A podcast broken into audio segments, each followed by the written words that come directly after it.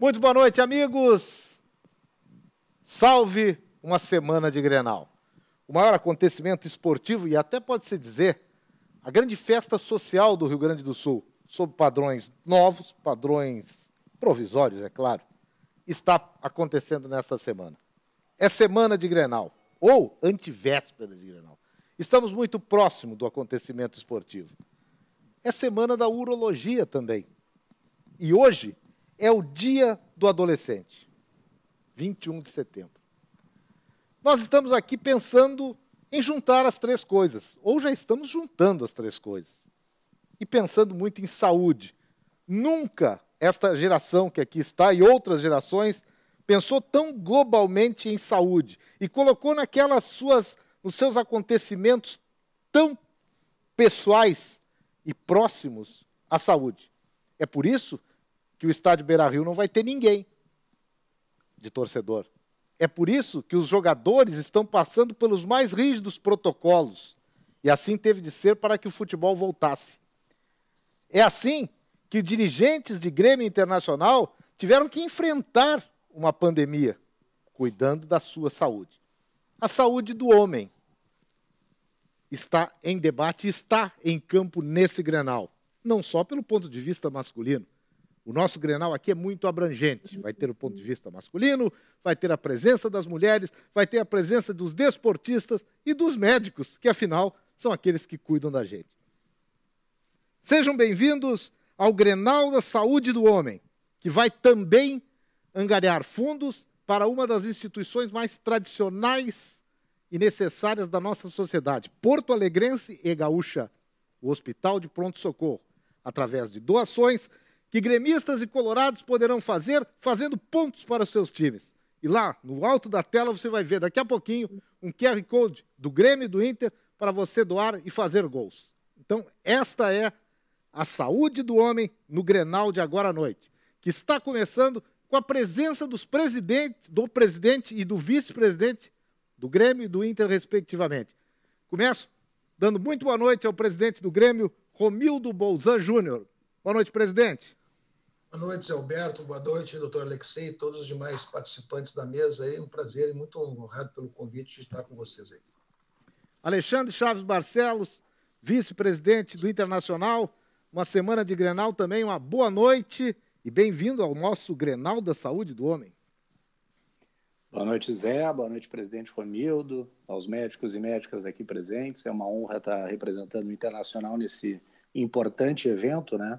E que vai gerar uma, uma captação de recursos para o hospital, talvez que seja um dos mais importantes da nossa cidade, já que no momento da quando se tem um problema grave, um problema de urgência, nós todos nos lembramos do pronto-socorro.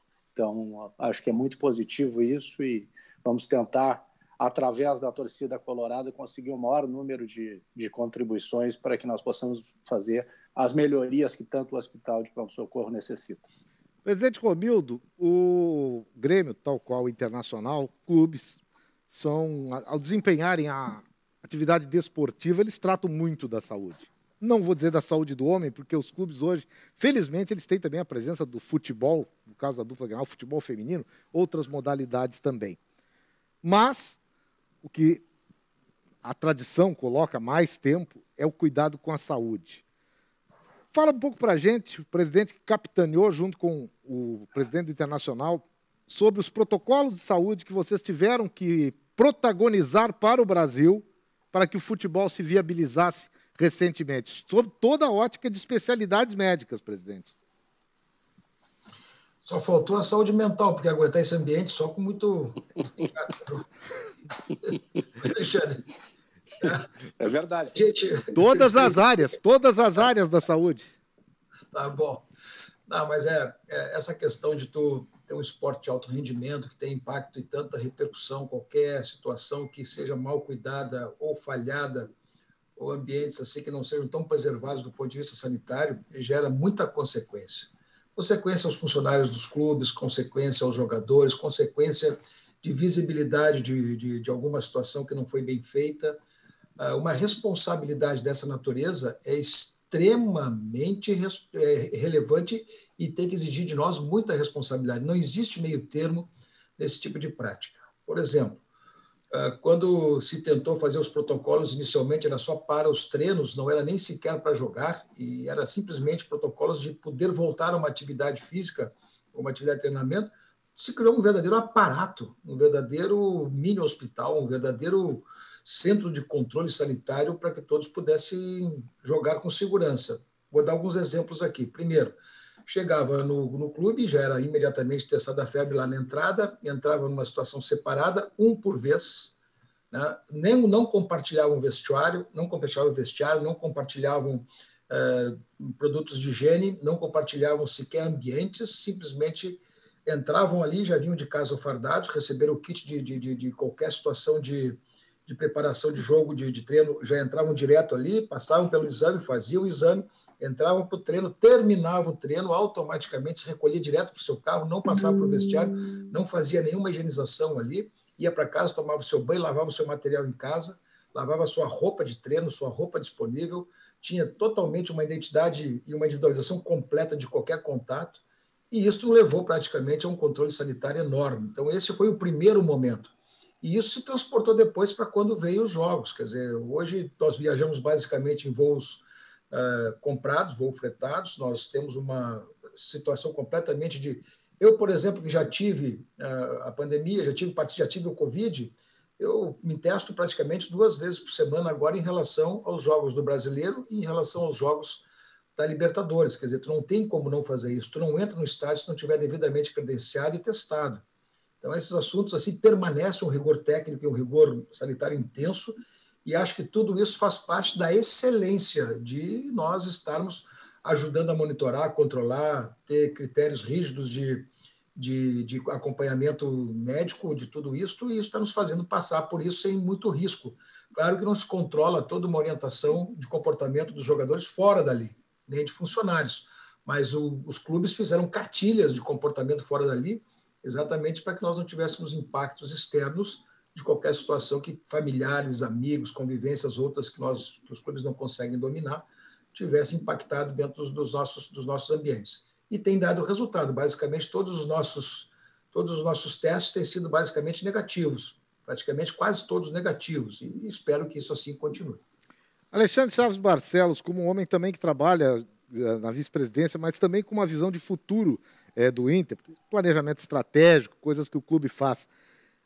A pandemia, ela vai deixar algum legado? Qual o legado que ela vai deixar nos cuidados médicos que os clubes passarão a ter, não necessariamente com o coronavírus, mas com outras áreas uh, inerentes à medicina desportiva ou à medicina normal? visto que os clubes eles são para os atletas, para os profissionais, o amparo de saúde durante toda a vida, todo o contrato que eles tiverem. Vai ter alguma coisa? Os departamentos médicos serão contemplados com novidades de prática a partir de agora?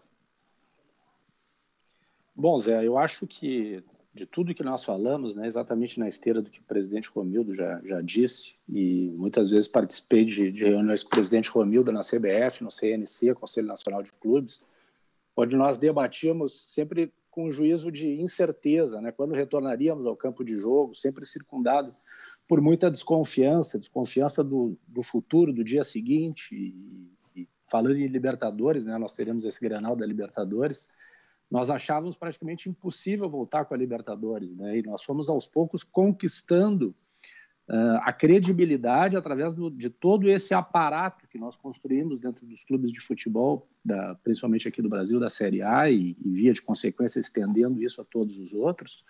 E esse esforço, eu acho que ele serviu como um, como um grande exemplo para toda a sociedade.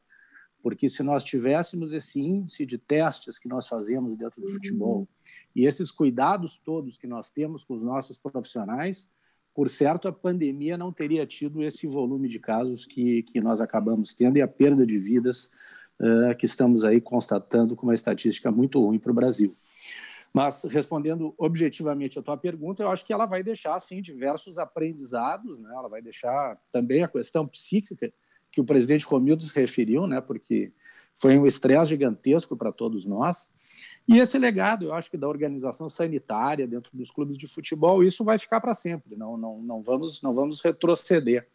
Até porque eh, nós estamos conseguindo verificar um comportamento dos nossos atletas e dos nossos funcionários que desborda totalmente das estatísticas da sociedade. Nós temos pouquíssimos casos, nós estamos conseguindo detectar quando há algum caso na origem, já se faz o isolamento, já se coloca em tratamento. Então, realmente é um protocolo de absoluta excelência e que nos leva a, a um juízo de certeza de que nós estamos no caminho certo. Então, assim como o Grêmio Internacional, a maioria dos clubes da Série A conseguiram aderir a esse modelo que foi construído e é um modelo que tem entregue resultados altamente positivos, tanto que conseguiu nos trazer de volta para o campo de jogo, que era o grande debate que nós tínhamos lá atrás, em março, preocupados com o futuro dos clubes de futebol, porque sem jogo você sabe que nós não temos receita e aí a cadeia de problemas se torna praticamente interminável. Então, uh, fica assim, eu acho que fica esse legado e esse legado será, será,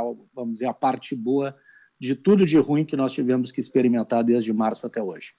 Eu, já que os dirigentes não vão me fornecer a escalação para o Grenal, quem é que está liberado pelo departamento médico, eu não tenho essa pretensão aqui, quero falar de saúde mesmo, é, da saúde global.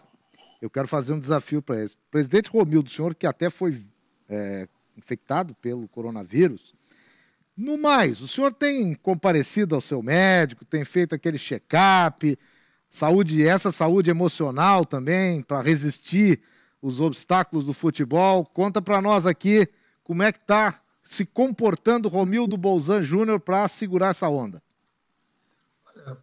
sem frescura, minha saúde emocional eu trato com uma cachaçinha, com um butiazinho bem cachaço, então isso resolve bastante. Sem frescura e vamos acabar com essa onda aí de. Como é que diz o, o analista de Bagé, vai com o joelhaço que vai, vai resolvendo o assunto. Mas eu, eu não sou um, um, sujeito extremamente responsável com a minha saúde, não. Eu deveria cuidá-la muito mais, eu deveria tratá-la melhor, deveria... Tenho exemplos de casa, tive exemplos meus também de sustos que levei e gostaria muito de ter um pouquinho mais de consciência para tratar melhor da minha, da minha questão eh, de saúde, da minha vida de saúde. E lamento não ter esse hábito, essa cultura, e também lamento ser praticamente um resistente a maiores controles. Mas anualmente, para consolo, para consolo meu, anualmente eu faço um check-up, entendeu? E torço para que dê tudo certo. Manualmente eu faço meus controles e me limito a isso, mas não aconselho a fazer o que faço. Aconselho todo mundo a se exercitar, aconselho todo mundo a ter vida saudável, aconselho todo mundo a criar uma condição de uma bela vida saudável para que depois não tenham consequências mais tarde. O vice-presidente Alexandre Chaves Barcelos é, segue a cartilha do do adversário nessa ou tem um esquema de jogo diferente para com a sua saúde? Esquema um pouquinho mais fechado do que o presidente Romildo. Mais fechado? Tinto, no vinho tinto. E, mas é, falando sério agora, Zé, realmente eu tô, tô com meus exames, o meu check-up está em dia, aquele check-up básico do exame de sangue, mas especificamente do caso concreto da, do exame de próstata, foi importante essa live, porque eu vi que o meu está atrasado mas esse exame, para a gente deixar de lado aqui a frescura e o tabu, não é nada demais, é bem rápido e não dói. Então, eu recomendo a torcida, os sócios e sócias do Inter, sócios colorados os torcedores do Internacional, que façam esse exame e, e que façam periodicamente com o seu médico. Eu já sei que eu tenho que marcar uma hora com o doutor Jair Collin, grande, grande colorado, sei que o doutor Carvalhal está por aí também, então, nós temos grandes urologistas em Porto Alegre que podem atender muito bem aos homens. Então, uh, fica a dica, fica a dica para que se faça, para que faça o exame, porque esse exame de prevenção e essa doença é uma doença silenciosa. Então, é importante que a gente esteja atento e, e não coma a barriga, não, não deixe, não deixe passar o tempo, porque às vezes, uh, com o tempo passando, as coisas podem se tornar, uh, vamos dizer assim, irreversíveis. Então, eu recomendo sim que que o torcedor colorado faça esse exame e, e coloque em dia uh, na sua carteirinha e atenção ao seu urologista. Agradecendo aos dois dirigentes da dupla Grenal, o presidente Romildo, daqui a pouco torcida do Grêmio, Alexandre Chaves Barcelos, a torcida do Inter, vai estar podendo colaborar e aí participar de um Grenal diferente aqui, que é exatamente o da doação é, para a Fundação Pro HPS e a doação para o nosso hospital de pronto-socorro. Então fica é, fica, digamos que a mensagem para o Grenal de, de, hoje, mas também pode fazer uma frase sobre quarta-feira no Beira Rio. Ah, quarta-feira tu estás trabalhando duplamente com dupla identidade, tu estás apresentando, mas tu quer ser repórter também. Te limita hoje ao teu assunto aí, está indo muito bem. Não, um contrabandozinho então, pode, né, presidente? Não pode não, porque isso aqui não tem descrição, não tem descrição nesse negócio aí. Todo mundo é discreto. Vamos combinar que não tem essa história, né, Alexandre? É então, isso aí, presidente. Vamos então, para o clássico. Vamos para o parte, né?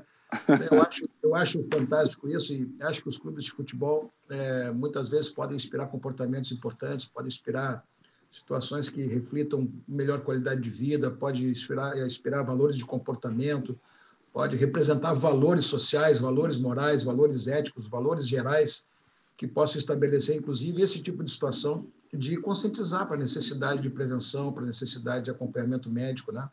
É, eu, eu, eu tive familiares que faleceram exatamente por começaram com câncer de próstata e aí a gente vê a necessidade extrema de um acompanhamento permanente a respeito disso e cria uma condição nesse sentido. Por isso que, por isso que tudo que se puder contribuir no sentido da conscientização de que a prevenção, sem sombra de dúvida, é uma grande, uma grande, uma grande causa. Fico contente de poder contribuir com isso e principalmente em nome do Grêmio, que pode inspirar tantas pessoas a fazerem isso. Muito obrigado, viu, Zé Alberto? Eu, eu que agradeço, presidente. Nós que agradecemos aqui. E quero dizer que o presidente foi, foi, foi, foi bem, marcou golaço, porque o Grêmio já largou na frente ali. Palavra do presidente tem lá no alto, lá o placar já é daquilo que está sendo. A cada 10 reais doados, um gol para a dupla Grenal. Então está 72% a 18% para o Grêmio. Presidente Romildo, muito obrigado. Alexandre Chaves Barcelos. Quero agradecer Vamos também. Clássico na... E fa fala dos clássicos. Vamos para o clássico na quarta-feira, já fazendo um apelo à torcida colorada aí para a gente já emparelhar esse, esse granal da, o granal do bem, o granal das doações. Eu, assim que desligar, vou estar fazendo a minha doação também para o pronto-socorro. Então, eu acho que esse é o espírito que tem que presidir esse ato. Eu acho que dar os parabéns a todos, é importantíssima uh, essa, essa lembrança a todos os homens uh, de Porto Alegre, do estado do Rio Grande do Sul e todos que estejam assistindo a essa live, que não deixem para trás, que não se esqueçam de fazer o exame, porque, como eu falei, ele é fundamental. A doença é silenciosa e nós temos que tomar cuidado com as nossas vidas. Então, fica um abraço ao presidente Romildo, a todos os médicos e médicas que estão, estão aí nos assistindo. Uma saudação toda especial para a torcida colorada, esperando que nós consigamos fazer um grande clássico na quarta-feira. Obrigado e boa noite. Muito boa noite, muito obrigado à dupla Grenal, através do presidente do Grêmio, Romildo Bolzan Júnior, e de Alexandre Chaves Barcelos, vice-presidente do Internacional. A dupla Grenal é exemplo no Brasil e exemplo no mundo. São dois campeões mundiais, dentro da parte técnica, mas no Brasil e na saúde, e recentemente, foram os clubes que nortearam os protocolos de saúde que a CBF adotou para que o futebol voltasse no Brasil. Dupla Grenal foi vanguarda, foi cuidado, foi responsabilidade e dois dos responsáveis estão aqui conosco. Com muita honra para esse nosso evento abrindo o Grenal da Saúde. Doutor Alexei. Só uma mensagem para os dois presidentes. Muito obrigado por estarem conosco nessa semana tão cheia de, de compromissos, nessa uma semana tão difícil.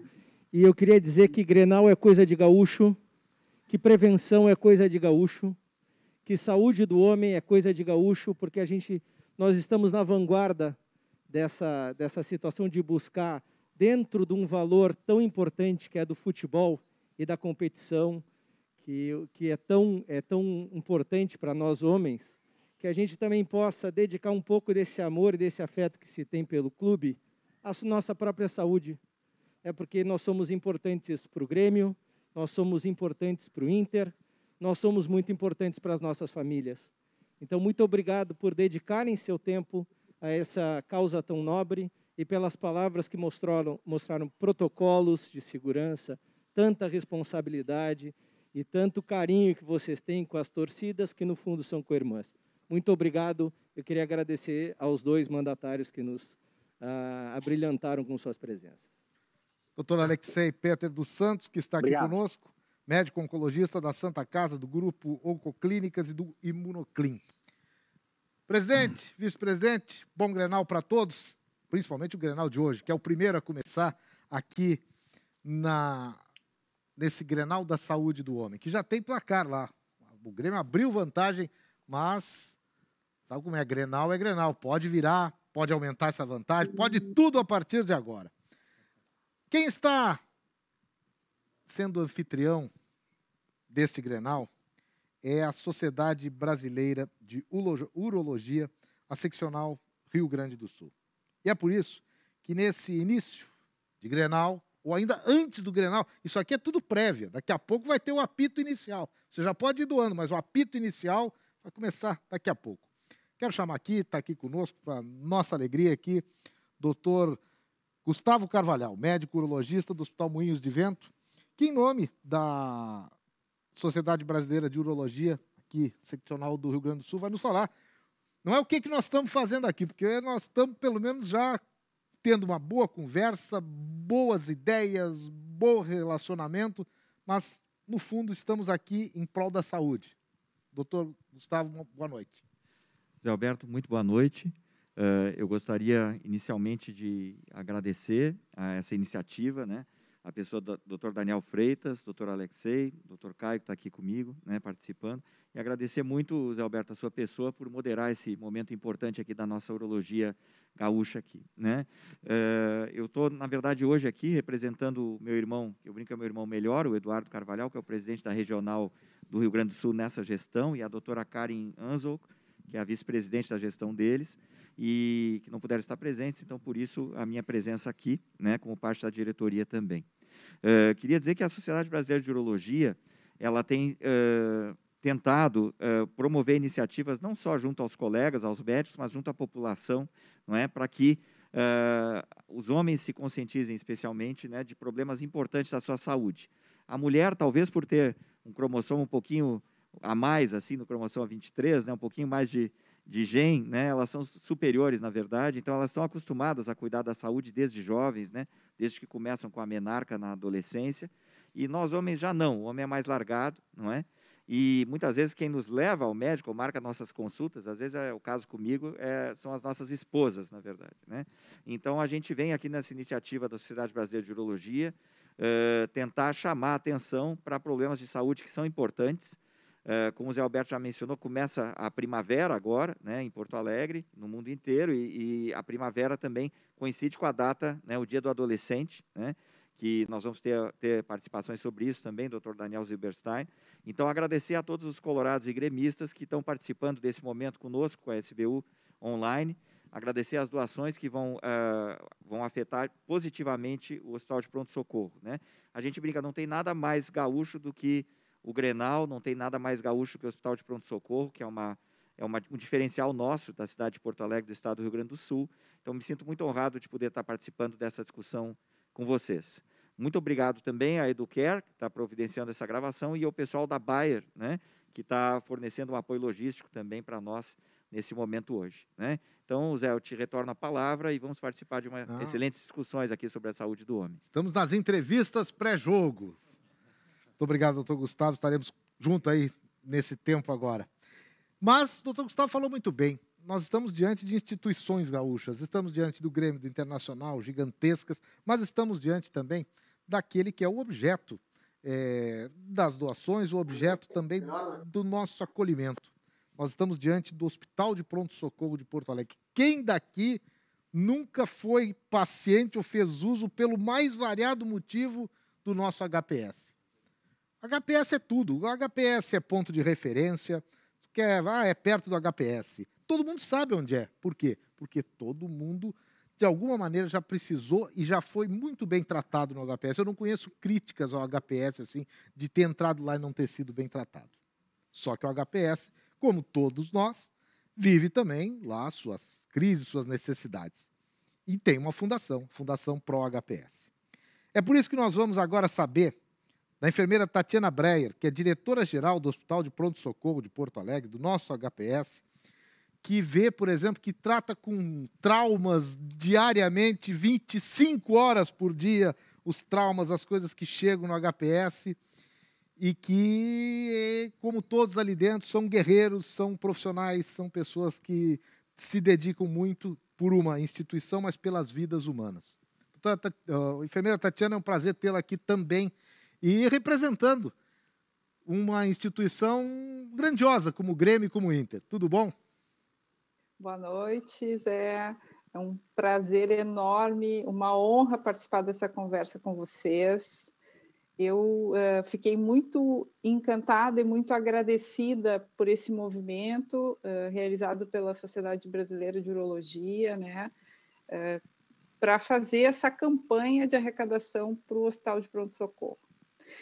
O Hospital de Pronto Socorro é sim uma grande referência na memória dos gaúchos. É um hospital que tem suas raízes aqui. Ele faz 76, fez 76 anos esse ano é um hospital que atende muitos pacientes, mas a gente chama atenção aqui para esse mês e para esse movimento em função dos homens e dos adolescentes.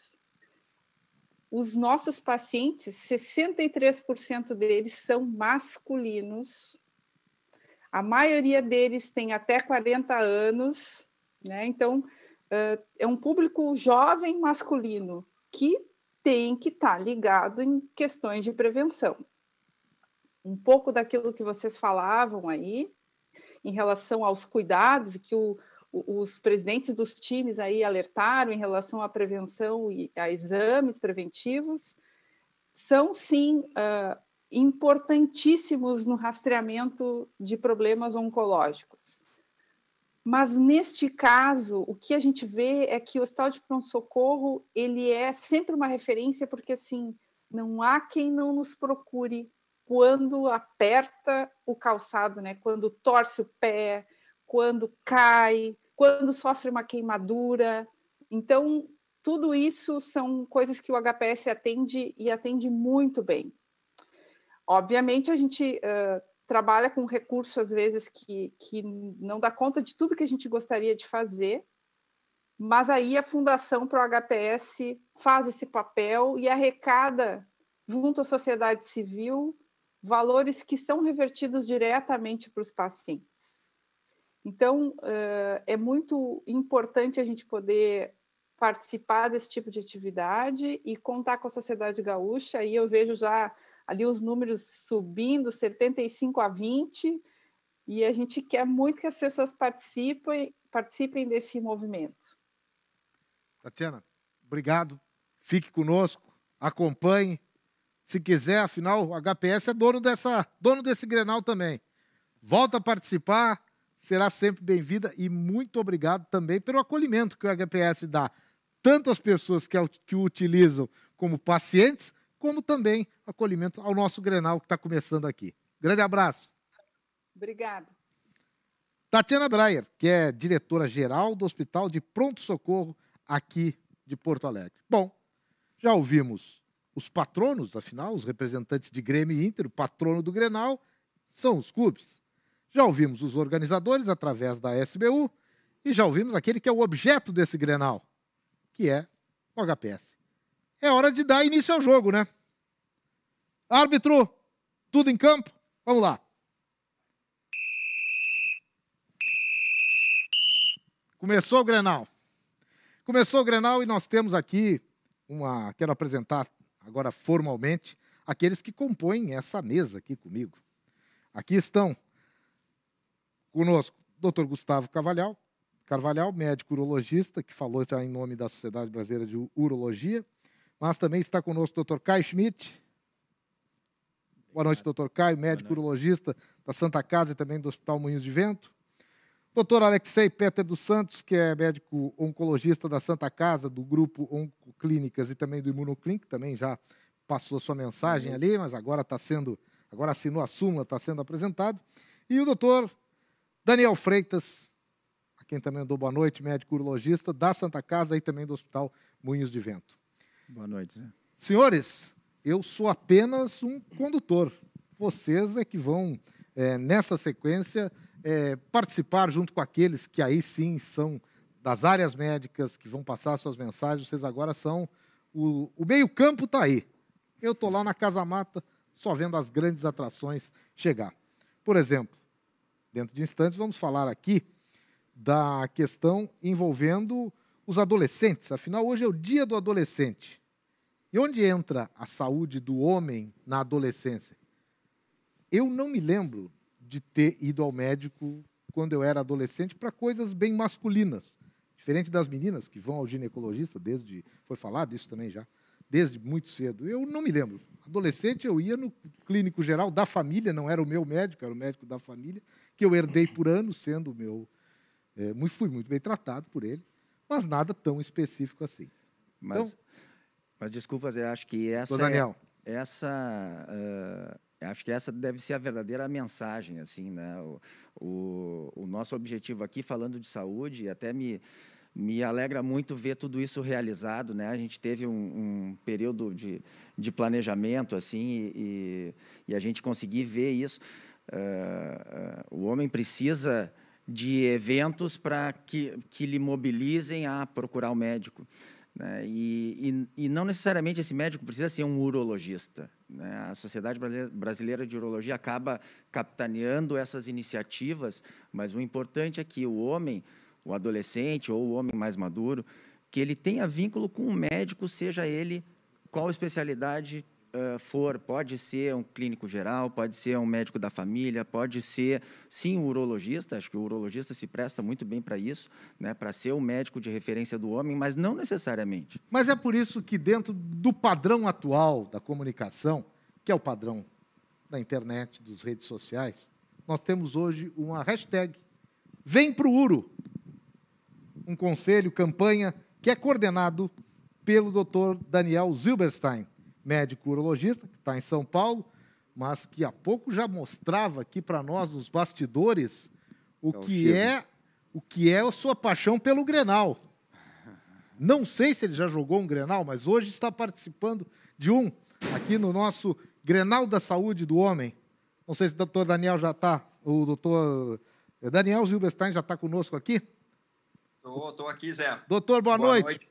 Prazer tê-lo no noite. Grenal. Qual é a sua função dentro de campo? pois é, Zé Alberto. Boa noite a todos. Boa noite a todos que os ouvintes que nos que nos acompanham. Queria agradecer a oportunidade de, de estar presente nesse evento muito nobre, né, onde nós estamos juntando é, é, é, vários, vários eventos de um só, né, ajudando a HPS, que é uma instituição maravilhosa do nosso estado. A gente percebe o quanto é maravilhosa também quando a gente sai um pouquinho do nosso próprio estado. Né? Hoje eu vivo em São Paulo já há mais de 10 anos e a gente percebe o quão importante é o HPS. E sim, eu já passei por lá também algumas vezes, não só como médico, mas também como paciente. E, e, e de certa forma, enfim, a, é, a, minha memória ela remete sim, a memória afetiva ela, ela, ela é remetida também ao HPS do nosso Rio Grande. É, bom, a, a, a, ideia exatamente é, da campanha, né, a gente vai falar um pouquinho mais sobre isso, mas meu papel aqui nesse time é capitanear é, coordenar a campanha Vem para o Uro, que nada mais é que uma campanha de conscientização da saúde do adolescente masculino. Categoria é, de base. Que... Categoria de base, exatamente. Buscar valores da categoria de base. Perfeito, Zé. Eu acho que se a gente pudesse fazer essa analogia com o futebol, é sim a categoria de base, é nos fundamentos, Zé Alberto. Nós temos que treinar os fundamentos, com os fundamentos bem treinados, com, né, com, com o hábito. Eu acho que a, a, palavra-chave é o hábito, é a cultura de ir ao médico. Né? Doutor Gustavo Carvalhal, um grande abraço, ele comentou muito bem. Né? É, é, precisa sim se criar um hábito, que as meninas têm esse hábito. Culturalmente, né, os pais já levam a menina assim que entra na puberdade para o ginecologista. E os nossos meninos? Para onde eles vão? Geralmente eles não vão a lugar algum. Né? E aí é que entra o papel né, dessa campanha como o doutor Daniel comentou né, agora na sua, na sua fala, uh, realmente que a ideia é que a gente crie esse hábito, conscientize os pais desses meninos que é importante sim levar ao médico, não necessariamente ao urologista, ao urologista também, nós somos os nós somos o especialista do homem de todas as idades, sim, mas nós, nós, nós não somos os únicos médicos que podemos atender os, os meninos adolescentes. Então, nós estamos à disposição da comunidade, sim, para ajudá-los a criar essa conscientização, a criar esse hábito. E, e como a campanha, ou essa hashtag Vem Pro Uro, ela tem funcionado? Quais são assim, alguns exemplos de respostas que vocês já tiveram ou de preocupações que foram geradas e que precisam é, ser trabalhadas para ela funcionar bacana? Então, olha que interessante, Zé. Essa, essa hashtag ela foi criada na primeira edição da campanha. Né? Foi criada em uma conversa muito informal é, comigo, com, com o pessoal da SBU, né? É, da parte mais administrativa da campanha. E aí veio o hashtag Vem Pro Uro. E hoje, ela, se a gente for procurar pela hashtag nas mídias sociais, ela é muito utilizada. E não só para a saúde do adolescente masculino, ela criou, ela, ela é generalizada hoje. É, claro que é uma maneira da gente chamar atenção, né? Vem para o Uro, né? Mas não só para o Uro. A hashtag ela, ela, ela serviu muito bem, tem servido muito bem essa campanha, porque ela pegou. É uma, uma hashtag que ela pegou nas mídias sociais. Mas uh, é muito claro, né? E algumas críticas que surgiram em relação a isso, e isso é muito importante a gente deixar muito, muito, muito realmente transparente. A campanha uh, do adolescente masculino não é uma campanha corporativa. Da Sociedade Brasileira de Urologia, estamos muito longe disso. Não é esse o objetivo. O objetivo realmente é trazer os meninos para algum médico, um médico que tenha condição de acolher o adolescente, seja um clínico geral com formação na, na, na, no entendimento da saúde do adolescente, do próprio ebiatra, do pediatra também, o ebiatra ele é um pediatra, nós urologistas, ou qualquer outro médico de qualquer formação que saiba acolher o adolescente, que entenda a saúde do adolescente, que tenha empatia e saiba escutar né, as necessidades que os nossos adolescentes masculinos apresentam. É guri para ir no médico, de um modo geral, ou vai no HPS porque quebrou a perna jogando bola, ou vai no médico porque não pode jogar bola. Tem, tem um pouco disso. Mas eu quero até fazer um parênteses. Se existe uma campanha para uh, uma, uma parte da população, os adolescentes, irem ao médico, eu estou preocupado, e agora eu lanço para todos aí, por exemplo, doutor Caio, como é que estão os consultórios de vocês em tempo de pandemia? Não só a gente está buscando um grupo que não costuma vir a médico, mas e o grupo que costumava ir a médico está indo no meio dessa pandemia? Uh, boa noite a todos. Boa então, noite, boa noite, Zé. Obrigado pelo convite. É uma honra estar aqui com colegas e de todos as, os lugares e em prol do nosso HPS que realmente traz memórias uh, de todas as idades. Né? Propósito, né? os times estão retrancados lá. Ó. Você que está vendo aí, QR Code azul, pode lá. doar lá para o Grêmio. Está 7 a 2 7 5 a 20 ali, desde o início. Pararam, os times se retrancaram. E aqui atrás de mim, QR Code vermelho, esse aqui é o QR Code do Inter. Vai lá, doa para o HPS. A cada 10 reais doado é um gol para a dupla Grenal, para o seu time. Doutor Caio. Isso aí. Bom, eu queria fazer um comentário antes de entrar nesse assunto que para o adolescente que quando a gente busca a conscientização de procurar um médico, não é procurar porque está precisando de algo, porque está doente ou porque está sentindo alguma coisa, mas sim na, na ideia de educação, de prevenção, de saúde, né? Então esse é o, é o nosso objetivo, é não não é vem para o uro ou vai em algum médico quando se está doente. Não é ir só porque eu costumo falar assim, nem que venha conversar, bater um papo, dizer como é que está, uh, para que a gente possa realmente uh, criar uma cultura de frequentar o consultório médico e isso não seja algo temeroso que a gente vê às vezes nos, nos homens mais velhos. Mas voltando à tua pergunta, muito interessante que o consultório no início da pandemia ele realmente lhe deu uma diminuída, porque até a gente estava se adaptando às medidas de prevenção de contágio, diminuição de é, aumento do espaçamento entre as pessoas, todo mundo com muito medo ainda, então realmente a gente é, teve um, um afastamento dos, dos homens do consultório, dos pacientes em geral, Uh, mas agora a gente está se adaptando, a gente está conseguindo fazer telemedicina, então não, não necessariamente as pessoas precisam ir presencialmente ao consultório. Uh, então é uma realidade diferente aqueles, que está chegando. Os pacientes em questão são aqueles que já faziam algum tipo de tratamento, os pacientes habituais, ou novos pacientes, esses aí que são levados por uma necessidade de momento? Agora eu estou vendo novos pacientes e jovens agora, porque nós entramos na tecnologia que eles gostam, que é a, telemedicina, a teleconsulta. Eu, eu, provavelmente os colegas aqui também, mas eu tenho atendido diversos uh, jovens que não iriam porque estavam no seu trabalho, estavam na sua casa, na sua faculdade, e agora que eles estão mais reclusos em casa e tendo essa possibilidade da, da telemedicina, eles estão até procurando mais. Doutor Alexei, o senhor que é de uma especialidade diferente da urologia, ah, até que ponto a telemedicina ela é um recurso extremamente necessário nesse momento?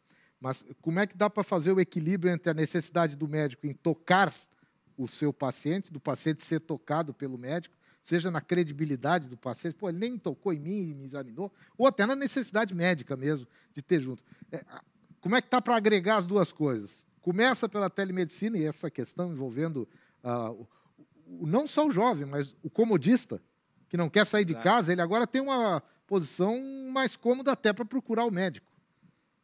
Excelente pergunta, Zé. Acho que a gente pode dividir a resposta em duas partes. A primeira parte é qual é o objetivo. Se mexeu a galera lá, hein, doutor? Pois é. Olha lá, atenção, Acho que foi o gremista.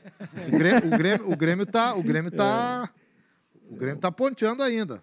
Mas, mas voltando à questão, Zé, uh, existem dois momentos assim. O momento em que a gente pode ser mais informativo a um paciente que a gente conhece um pouco melhor e está na sequência de uma dúvida e ou a definição de um tratamento que tem eh, que seja mais intervencionista, no meu caso, um tratamento uh, com quimioterapia ou uma indicação de cirurgia ou o que seja. Mas nesse cenário, o que a gente precisa hoje é que as pessoas desenvolvam essa percepção de que precisam consultar. Porque a forma depois, a gente pode ser muito criativo, né? mas a partir do momento que eu tenho essa, essa necessidade, eu consigo torná-la palpável, diz, bom, eu vou por aqui, eu vou por ali. O que infelizmente acontece é que quando, a partir da Covid, nós diminuímos o nosso número de consultas, nós diminuímos o nosso número de diagnósticos, e isso foi no geral, e essa população, que é a saúde do homem, né, ficou ainda mais relegada. Então, hoje, assim, o apelo não é nem se a pessoa vai ao consultório ou vai fazer a telemedicina, é que ela se motive. Né? E muitas vezes, esta motivação ela não é genuína, ela não começa no, no ser. Porque, é, fazendo paralelo com ah, as mulheres, é, o, o Gustavo comentou muito bem no início a questão da, da, do, da rotina que as, as mulheres assumem, o Daniel também, já na menarca e puberdade. É, nós, homens, nós não somos submetidos a essa rotina. Mas, muitas vezes, nós precisamos buscar essa, essa motivação. Então, uma, um, eu, eu, sempre uso para alguns pacientes que não querem consultar, dizem, ah, doutor, o senhor está me pedindo exame de novo, quando o exame é mais uh, intenso e tem que ser feito uh, semestralmente ou anualmente. Eu sempre digo que quando a gente não consegue um motivo próprio, eventualmente um motivo externo ele nos ajuda muito. Então, é, esse, essa pandemia me afastou dos meus filhos. Eles não moram aqui, a Júlia e o Pedro. E, a, e a, eventualmente, trabalhando muito, eu também não faço os meus exames. E aí eu estou cansado, pensando assim, mas vou ter que fazer meus exames de novo, check-up anual, às vezes é, repetir em três meses. Aí eu, uma das motivações que eu uso assim, eu penso na Júlia e no Pedro e eu vou até os exames. Então eu, eu penso muito nos pacientes assim. Se eu não consigo muitas vezes por mim, o que que o que que o que que eu amo? O que que eu quero? O que que me faz o que que me faz me motivar? Porque muitas vezes essas pessoas não se lembram delas mesmas, mas se lembram da família. São dedicadas ao Grêmio, são dedicadas ao Inter, então, mobilizar o motivo de por que, que se vai fazer. Porque muita, o, o enfrentamento de, um, de uma consulta, muitas vezes é para de fumar, o abuso do álcool, a obesidade. Então, são temas que não são os mais simples, mas são fundamentais quando a gente fala em saúde do homem e prevenção. Acho que a camisa do doutor Zilberstein, eu acho que ela influenciou. O Grêmio continua na frente Daqui a pouco vou trazer um convidado do Inter. Eu quero equilibrar tudo aqui, não é? Então, eu acho que ela, eu acho que ele está conosco ainda, né? Eu até quero, doutor Daniel Zilber, está conosco ainda? Estou aqui escutando vocês. Olha, acho que influenciou ali, viu, doutor? Estou vibrando aqui, viu, Zé? Estou vibrando com a nossa vitória parcial Não, aqui. E eu quero até, para completar com um amigo, e deixar à disposição também para participar aqui, mas é o seguinte: a gente está falando entre urologistas, oncologistas, mas a saúde do homem, ela é um negócio que, se começar na adolescência, vai ser preventivo também para outras coisas. Tem homem morre mais de infarto do que mulher. Homem, pelas estatísticas, dura menos do que a mulher. Eu não quero estabelecer uma guerra dos sexos, mas eu quero que muitas vezes as mulheres reclamaram igualdade. E para isso é o homem que precisa melhorar, não é a mulher que precisa piorar, o contrário. Como é que o senhor vê isso da, das outras especialidades também serem procuradas, a necessidade dos homens de procurar não só a urologia, aquela coisa que fala mais da coisa mais reprodutiva, da coisa mais inerente a, a coisas específicas masculinas? Não, uh, Zé Alberto, o paralelo está corretíssimo. Uh, a nossa ideia é que os homens tenham uh, o mesmo cuidado que as mulheres têm com a sua própria saúde. Não é à toa que as mulheres vivem mais do que os homens. Claro que tem uma questão genética envolvida, mas também tem uma questão comportamental nesse sentido.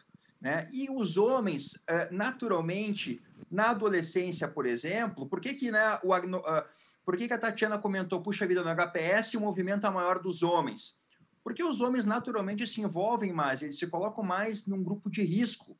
Né? E o, na, o adolescente também é muito semelhante na fase adulta. Né? O adolescente do sexo masculino ele também se coloca em situações de riscos que podem sim ser prevenidos. Então, essa consulta com o adolescente, ela tem basicamente duas vertentes. Uma é a prevenção de comportamentos de risco, né? Mostrar para o adolescente que se ele fumar, ele com certeza ele vai ter um prejuízo muito grande para a sua saúde futura se ele uh, tomar álcool e começar realmente a ter a rotina de tomar o álcool, e cada vez mais, isso é muito importante. Os adolescentes nos dias de hoje têm experimentado o álcool numa idade muito mais uh, precoce do que, do que anos uh, passados. Né? E as meninas, na verdade, estão até experimentando mais do que os homens, mas os homens também estão. Então, a, o abuso do álcool é algo muito importante e a gente precisa conversar com os adolescentes sobre isso. Zé Alberto, olha que interessante. Esse dado é, é fantástico. 35% dos adolescentes não usam preservativo nas suas relações sexuais ou quase nunca usam. E olha o quanto que se fala sobre a necessidade e a importância do uso do preservativo. Não só para evitar o HIV, né, que talvez seja a doença mais temida, mas para evitar uma série de infecções sexualmente transmissíveis, né, que é, é a principal causa, por exemplo, de infertilidade, tanto masculina quanto feminina. Né? E, claro, a gravidez indesejada, que é indesejada não só para a menina, mas para o menino também é indesejado. Porque uma gravidez uma idade muito precoce realmente atrapalha demais o desenvolvimento da vida desses adolescentes. Então, essa consulta ela visa não só promover a saúde, mas também mostrar para o adolescente que se ele se colocar em risco em diversas atitudes, ele vai prejudicar a sua própria vida. Se não agora, no futuro próximo. É, então, é, esse é o sentido dessa, dessa campanha. Né? Realmente equiparar a saúde dos nossos adolescentes do sexo masculino com, com as meninas. É, e a gente ainda está longe disso, mas é, olha que interessante também, pessoal. Quando a gente entra na internet e procura saúde do adolescente masculino, de 2018 para trás tinha pouquíssima coisa. Agora, com a campanha, a gente consegue encontrar muito material disponível na web. E isso é importante porque os nossos adolescentes cada vez mais estão conectados, especialmente nesse período de pandemia, né, onde eles estão, eles eh, antes da pandemia eles ficavam em torno de duas horas conectados pela internet. Nesse período de pandemia eles ficam conectados mais de seis horas né, na web, na internet, navegando, e aí, aí e ali eles podem encontrar muita informação. Se dedicando a procurar algo pela saúde, por certo, terão esse farto material. Doutor, só quero dizer o seguinte: vida longa ao Vem Pro Uro. Hashtag Vem Pro Uro, tô fechado nessa, tá? E Opa. agora vou, e agora fica ligado aí, doutor, com essa cabeça aí, porque vai entrar um cara que eu conheci adolescente. Ele hoje, daí ele botou um monte de faixa, ficou adulto e hoje certamente os cuidados médicos já são de outra, outra parte. Muito boa noite, Danley. Ou deputado Danley, mas é difícil para mim dizer apenas uh, deputado Danley. Boa noite, Danley de Deus, grande ex-goleiro do Grêmio, hoje deputado, e um cara fantástico para todas as horas. Prazer e muito obrigado por estar participando aqui dessa nossa, desse nosso Grenal da Saúde do Homem, Danley. Boa noite, Zé. Como é que tá, meu amigo? Um prazer enorme novamente falar contigo. Realmente, se tem alguém que me conhece há muito tempo, né, Zé? É, é, essa pessoa é a tua e eu fico aqui muito feliz. E estou aqui empolgado com o Grêmio, hein? Eu quero ver, a gente tem que fazer golear, começar o Grenal de quarta hoje, ganhando hoje já, a gente já sai na frente aí para quarta-feira conseguir um bom resultado. Então, aí, ó, todo mundo que é gremista, gremistada toda que está com a gente, Vamos lá, vamos, precisamos ganhar esse Grenal hoje já. Como, como tu sabe, né, Zé? A gente sempre começa ganhando o Grenal, não na hora que o, o juiz apita, mas sim no primeiro treino. Então, acho que hoje aí, quem sabe não é já uma amostra do que vai ser o Grenal. Olha aí, ó, provocando, Danley, provocando. Escuta, Danley, eu disse que eu, eu te conheço desde que tu era adolescente, e eu acho que é verdade, porque o primeiro jogo que eu fiz com o Danley jogando foi a final da Taça São Paulo de Futebol Júnior, em 1990. É 90, né? Ou 91? 90? É... Acho que foi 91. É 91, 90 para 91, foi em janeiro ali. O, é. o Danley, ele era uma categoria abaixo, ele era mais jovem, mas teve que jogar, jogou ali, foi titular. E ali ele era um adolescente, devia ter 17 anos, estava o Danley. Tu começou aí no médico, Danley, por força do, do Grêmio, assim, tu começou a ter um acompanhamento médico por força da vida profissional, já naquela época, e depois daquilo, como é que, como é que tu cuida da tua saúde, Danley? É, eu estava ouvindo aí todos os especialistas, né, aquelas pessoas que realmente entendem do assunto, e a minha vida foi realmente devido ao, ao, ao, Grêmio, né? Quem, quem nos obrigava, nos colocava sempre nessa necessidade Principalmente, e eu vi aqui uh, todos falando, e eu acho que o mais importante para que as pessoas, principalmente os jovens, entendam, é a prevenção. Acho que a prevenção é o melhor caminho sempre, não só para a questão da, da urologia, acho que para qualquer questão de, da nossa saúde, né? se a gente está falando, bom, se eu quero ter saúde, eu tenho que prevenir. Né? E, e só tem um jeito, a gente realmente indo ao médico, tendo essa certeza de que está tudo bem com, a, com, as nossas vidas, com a nossa saúde. Então, de tudo isso, é, eu tive dentro do Grêmio a questão da prevenção muito importante, né? E não vou mentir também, né? Eu melhorei bastante em relação a, a ir ao médico, a, a me prevenir, a ter uh, um cuidado maior com a saúde depois que eu casei, né? E eu ouvi muitos falando, e realmente, para mim é a mesma coisa.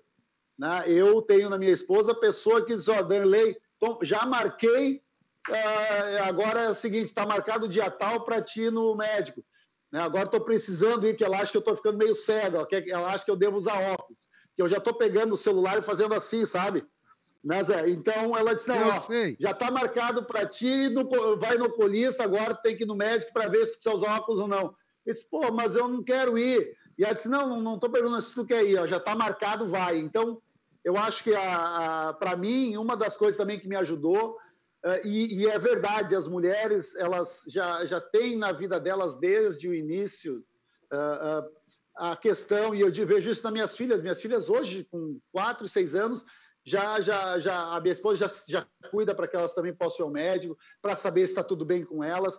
E por que a gente não pode fazer isso com os homens também, né?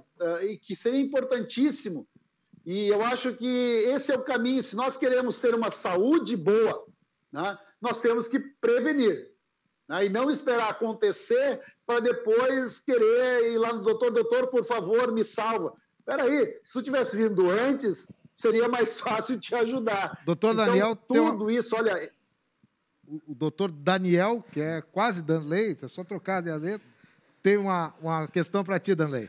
Não, ele não sabe que eu fui muito fã dele, né? Que era a posição que eu jogava quando eu era novo, né? Ah, temos um goleiro aqui é, também. Um ex-goleiro, né? Mas uh, uh, eu acho que o que o Darley está falando é exatamente isso. Assim, a gente tem que, uh, quanto mais cedo a gente puder intervir, quanto mais cedo a gente identificar um problema e, e poder oferecer uma intervenção, mais eficaz essa intervenção vai ser. Uh, não adianta depois que o paciente já está com 50, 60 anos dizer para ele perder peso. Se tu identifica isso na adolescência, né, que ele está atendendo a um sobrepeso e tu consegue fazer uma intervenção, a tua intervenção vai ser muito mais eficaz. Né? Uh, o que mais mata uh, a população, homem, mulher, né, em geral no mundo inteiro, é doença cardiovascular, por enquanto. Né? Existe, uma, existe uma, uma tendência ao câncer, né, por causa da longevidade, acabar ultrapassando a doença cardiovascular ainda nessa década. Né? Mas esse tipo de intervenção que se faz quando o paciente é jovem, né, em hábitos alimentares, em hábitos de vida, em, em atividade física, né, isso tem muito mais efeito. Isso é mais ou menos, vocês que são goleiros, como jogar ali, ficar um pouquinho à frente da linha do gol. Se corre o risco da bola por cima, tu fecha o gol muito mais. Né? Tem que prevenir, né, Danley? Exatamente, Zé Alberto. Eu, eu acho que se a gente pegar para a nossa posição, eu já posso dizer nossa agora, né? De goleiro, e eu sempre tive muito isso. Né? É de. Assim, tu, tu prevê a jogada. Quer dizer, eu sou goleiro, mas se eu estou vendo que o, que, o, que o lateral vai cruzar, eu já dou dois passinhos à frente para ganhar tempo e poder chegar na bola tranquilo e pegar ela, né? numa intervenção. É a mesma coisa, se a gente come, opa, peraí, pode acontecer alguma coisa comigo, então é o seguinte, eu vou primeiro ir lá, vou no médico, vou ter certeza que está tudo bem comigo, para eu não ter uma surpresa depois. Né? É mais ou menos igual a gente que é goleiro, né, doutor? Vamos para o seguinte, para não tomar o gol, a gente às vezes tem que prever o que vai acontecer, como é que vai ser a jogada, para não depois não ter que saltar mais longe para defender essa bola. É, tem, tem que se cercar dos defensores corretos, né? É. Entrosamento com os defensores, tudo isso. Danley, grande Danley, muito obrigado. Saúde para ti, em primeiro lugar. Tu está aqui entre os médicos, tu tá. Agora não é só a tua mulher, nós também aqui, eu e os doutores, estamos dizendo que consulta, faz check-up, que a gente precisa muito de ti, viu? Tu, tu, como representante público do Rio Grande do Sul, a torcida do Grêmio precisa muito de ti como ícone dessa história muito fantástica. E tem Grenal quarta-feira e o Danley não pode perder essa, né? É isso aí, vamos lá, vamos torcer, tanto gremistas quanto colorados. A flauta faz parte, mas aqui eu quero parabenizar uh, pela iniciativa dessa live importantíssima para nós homens, né? importantíssima mesmo, porque uh, a gente normalmente não tem o costume de ouvir e tratar da questão abertamente. Ah, não, pois é, o homem é diferente. Não, não é, gente. Eu acho que é importante que que, que a gente tenha cada vez mais esses debates. Esses debates são importantes para a juventude, são importantes para nós, no meu caso aqui, já com 47 anos, porque às vezes eu também digo, ah, não preciso. Ah, agora vamos deixar para frente. Então, parabenizar todos vocês aí por esse debate, contem sempre com a gente. E galera, vamos nos prevenir sempre. Um abraço. Danley de Deus, Hinterholtz, hoje deputado federal, ex-goleiro do Grêmio e uma figura exponencial no nosso esporte. Doutor Gustavo Carvalhal. Danley falou um negócio muito interessante ali, é, da idade, aquela coisa, ah, vou deixar, eu tô, ele está em 47, na hora que chegar aos 50. Existe, eu me lembro de quando eu era pequeno, vocês desculpem se eu vou usar um termo que para os médicos pode ser um horror, mas eu ouvia quando eu era pequeno e que se dizia quando alguém morria do coração, coisa assim, então ele está na idade crítica. Tanto para homem como para mulher também tinha isso. A idade crítica para homens, e eu ouvia isso, era, era na época dos 45 aos 55 anos. Eu, eu, gosto, eu gosto muito dessa coisa porque eu passei em janeiro dos 55. Então, dentro desse pensamento mágico, que é totalmente irreal, eu estou fora do grupo de risco, o que não é verdade. Existe uma idade assim mais nevrálgica na saúde do homem? Na verdade, Zé, eh, a medicina mudou muito. Né? Os colegas já, já mencionaram isso, a expectativa de vida aumentou muito nos últimos anos, né? E eu podia dizer que há vários pontos críticos na evolução da, da saúde de uma pessoa. Na verdade, do ponto de vista técnico, né, nós estamos aí entre atletas também, né, biologicamente o ser humano começa a envelhecer pelos 19, 21 anos. Até ali a gente está ganhando coisas, depois a gente começa a perder capacidades, a estar tá mais sujeito a uma série de doenças. assim Não é lá nos 50, nos 60, é antes. Né? Uh, você vê que... Uh, o senhor pode até repetir isso aí? Não, é, do ponto é, de vista biológico, olha, o homem começa a envelhecer depois dos 20 e poucos anos. Para né? vocês, médicos, então, isso é uma coisa é. extremamente natural, sabe? Até não. Que, que o Zé Alberto está querendo que repita isso? Não. Para a população em geral, ninguém imagina. Todo Zé. mundo imagina que a idade do homem ou da mulher, ela chega ali nos 30 anos, a pessoa ainda tem aquela coisa dos 30 anos.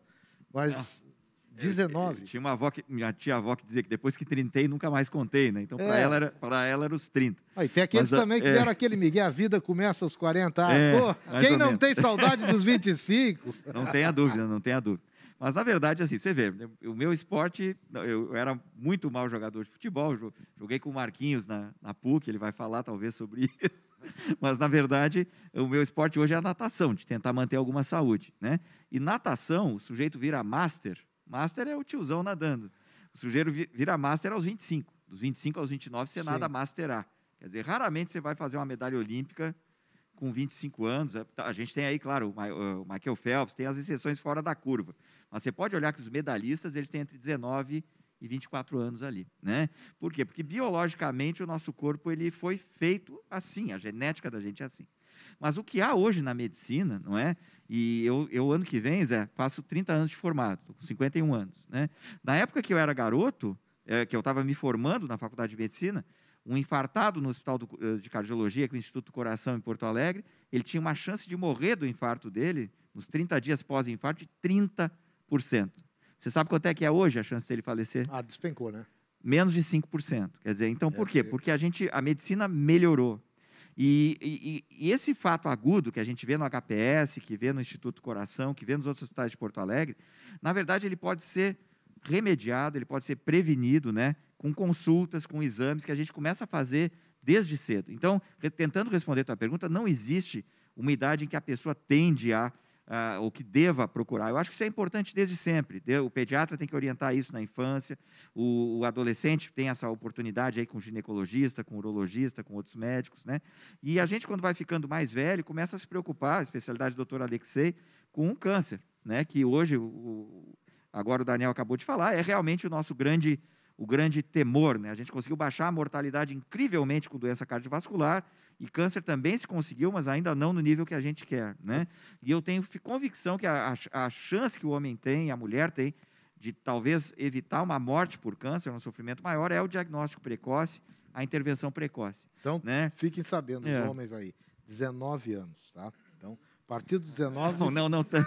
Eu digo assim, a questão da, do, do, momentos críticos há vários. 19 anos são, são não, a partir perigos, dos né, 19, é, né? Não pensa não, assim que a partir de agora é que eu vou ficar Na verdade, bom. o que, que, a Sociedade Brasileira de Urologia recomenda, né? No caso do câncer de próstata, que é o nosso, Alex, você pode me corrigir, mas uh, no caso do câncer de próstata, que é o nosso grande tumor, é o mais frequente, né? A principal causa de câncer por homem, segunda causa de morte por câncer, o que se recomenda é que a pessoa faça um PSA, que é um exame de sangue, uma avaliação urologista, entre os 40 e 45 anos, dependendo se tiver história familiar, se não tiver. E a partir dessa primeira consulta, ela vai programar a necessidade de acompanhamento né, e a periodicidade desse acompanhamento. Mas para o homem, cuidar dessa questão pivotal, que seria câncer de próstata, que é muito comum, eu diria que 40 a 45 anos, dependendo do histórico familiar. Mas antes disso, a gente tem que começar a cuidar do coração, do colesterol, da atividade física, da obesidade, da cabeça da gente. É, né? vou, vou, dizer outra também, que, que, até nós estamos aqui no meio de médicos, eu vou, vou fazer uma inclusão. Vale para odontologia também, viu? Com certeza. É, saúde. Digo saúde... isso porque hoje fui ao dentista. E a saúde mental também. Saúde né? mental, claro. Mas, Toda, mas, todas essas áreas. Zé, voltando à idade Doutor crítica. Doutor Caio. Uh, no HPS, tu vê que a idade crítica ela é baixa, né? Exatamente. O, o maior número de pacientes é até 40 anos. Então não Muito existe a idade de crítica. Traumas. O é. acidente de trânsito, trauma. Então tem todas as idades, né? Doutor Daniel. Não, a prevenção que o doutor Gustavo enfatizou muito bem. Né? Uh, vocês sabiam que a, a maior existe maior probabilidade de alguém morrer por excesso de comida, por se alimentar demais ou por se alimentar mal, do que por fome, hoje no mundo, no século XXI. Né? Mais pessoas morrem por ter comido mais, mais do que deveriam ou ter comido de uma maneira errada do que ter passado fome. Isso. E a fome é um problema que está longe de ser uh, resolvido. É um problema né? grave, grande e que não tem previsão de ser resolvido. É, e é só para a gente ilustrar, Doutor não, Alexei. não trazendo uh, só números, mas nos, nos, apoiando neles. Né? Hoje, em Porto Alegre, a mortalidade por câncer é maior do que a mortalidade por doença cardiovascular para a população. E isso vai acontecer até 2029 em todas as capitais do Brasil. E isso está acontecendo mundialmente. O que o Daniel comenta é extremamente relevante. Tem mais pessoas sofrendo de sobrepeso e de abuso de alimento do que faltando comida.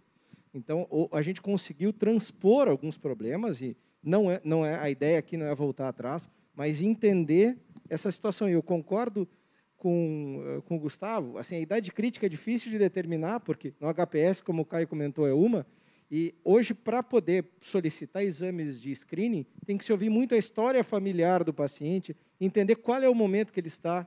O que não pode é chegar aos 55, 60, sem nunca ter falado sobre isso. Então, aqui o nosso, o nosso alerta é que a gente, quanto mais precocemente se busca, melhor a gente consegue prevenir. E o câncer é, na verdade, a doença que, se superadas as outras, a gente vai ter uma superação dela quanto antes começarmos a atuar? A saúde do homem está nesse Grenal aqui, o Grenal da saúde do homem. Vejo que o Grêmio não vai chegando no 100 e o Inter está no 65. Diminuiu a diferença, mas 100 é número cabalístico. Os gremistas têm que fazer. Olha lá, está lá o QR Code. A, de, a esquerda da tela, lá em cima, o QR Code dos gremistas. À direita, o QR Code dos colorados. E aí, todo mundo sabe, doando 10 reais é um gol para cada um da dupla Grenal. E o HPS agradece. A Fundação Pro HPS, para onde vão esses recursos que estão sendo agora é, angariados aqui. 98 a 65 gols, na verdade, não é dinheiro, não é reais, é gols que estão colocados ali. Consenso que eu já busquei aqui nesse nosso Grenal. Melhor coisa para a saúde do homem, para a prevenção, é ter uma mulher Verdade. a indicá-lo, a levá-lo ao médico. A presença feminina é fundamental para isso. Todos aqui reconheceram isso, mesmo que a gente não perguntasse. É por isso que vamos botar uma mulher na, no assunto, né? Afinal, elas é que determinam ou colocam a gente, elas é que têm o hábito precoce, o hábito nem é tão, não é que seja precoce, ele é na hora certa. Então está conosco a doutora Manuela Zereu, que é oncologista dos hospitais, tanto na Santa Casa como no Unhos de Vento. Doutora Manuela, vocês, mulheres, nos guiam para que os homens tenham saúde. Isso eu, eu, eu tirei dessa reunião aqui. Uma boa noite, bem-vinda a esse nosso Grenal da Saúde do Homem. E como é a, essa importância feminina dentro da saúde do homem do ponto de vista da orientação para que o homem procure médico, faça aquilo que a mulher faz desde a sua infância e adolescência. Boa noite. Boa noite. Uh, obrigada, boa noite a todos. Obrigada pelo convite. É um prazer estar aqui com vocês. E, e realmente, assim, a mulher tem um hábito mais frequente de visitas ao médico uh, que começa na adolescência. Os homens são mais uh, fugitivos, assim, têm medo da consulta. Muitas vezes no, no nosso dia a dia, uh, os pacientes homens chegam acompanhados das esposas, né? Que eu acho que também muito por medo, né? E também por desconhecimento. Mas uma questão importante uh, dentro do tema de hoje é focar além do, do, dos tumores urológicos, né, do câncer de próstata.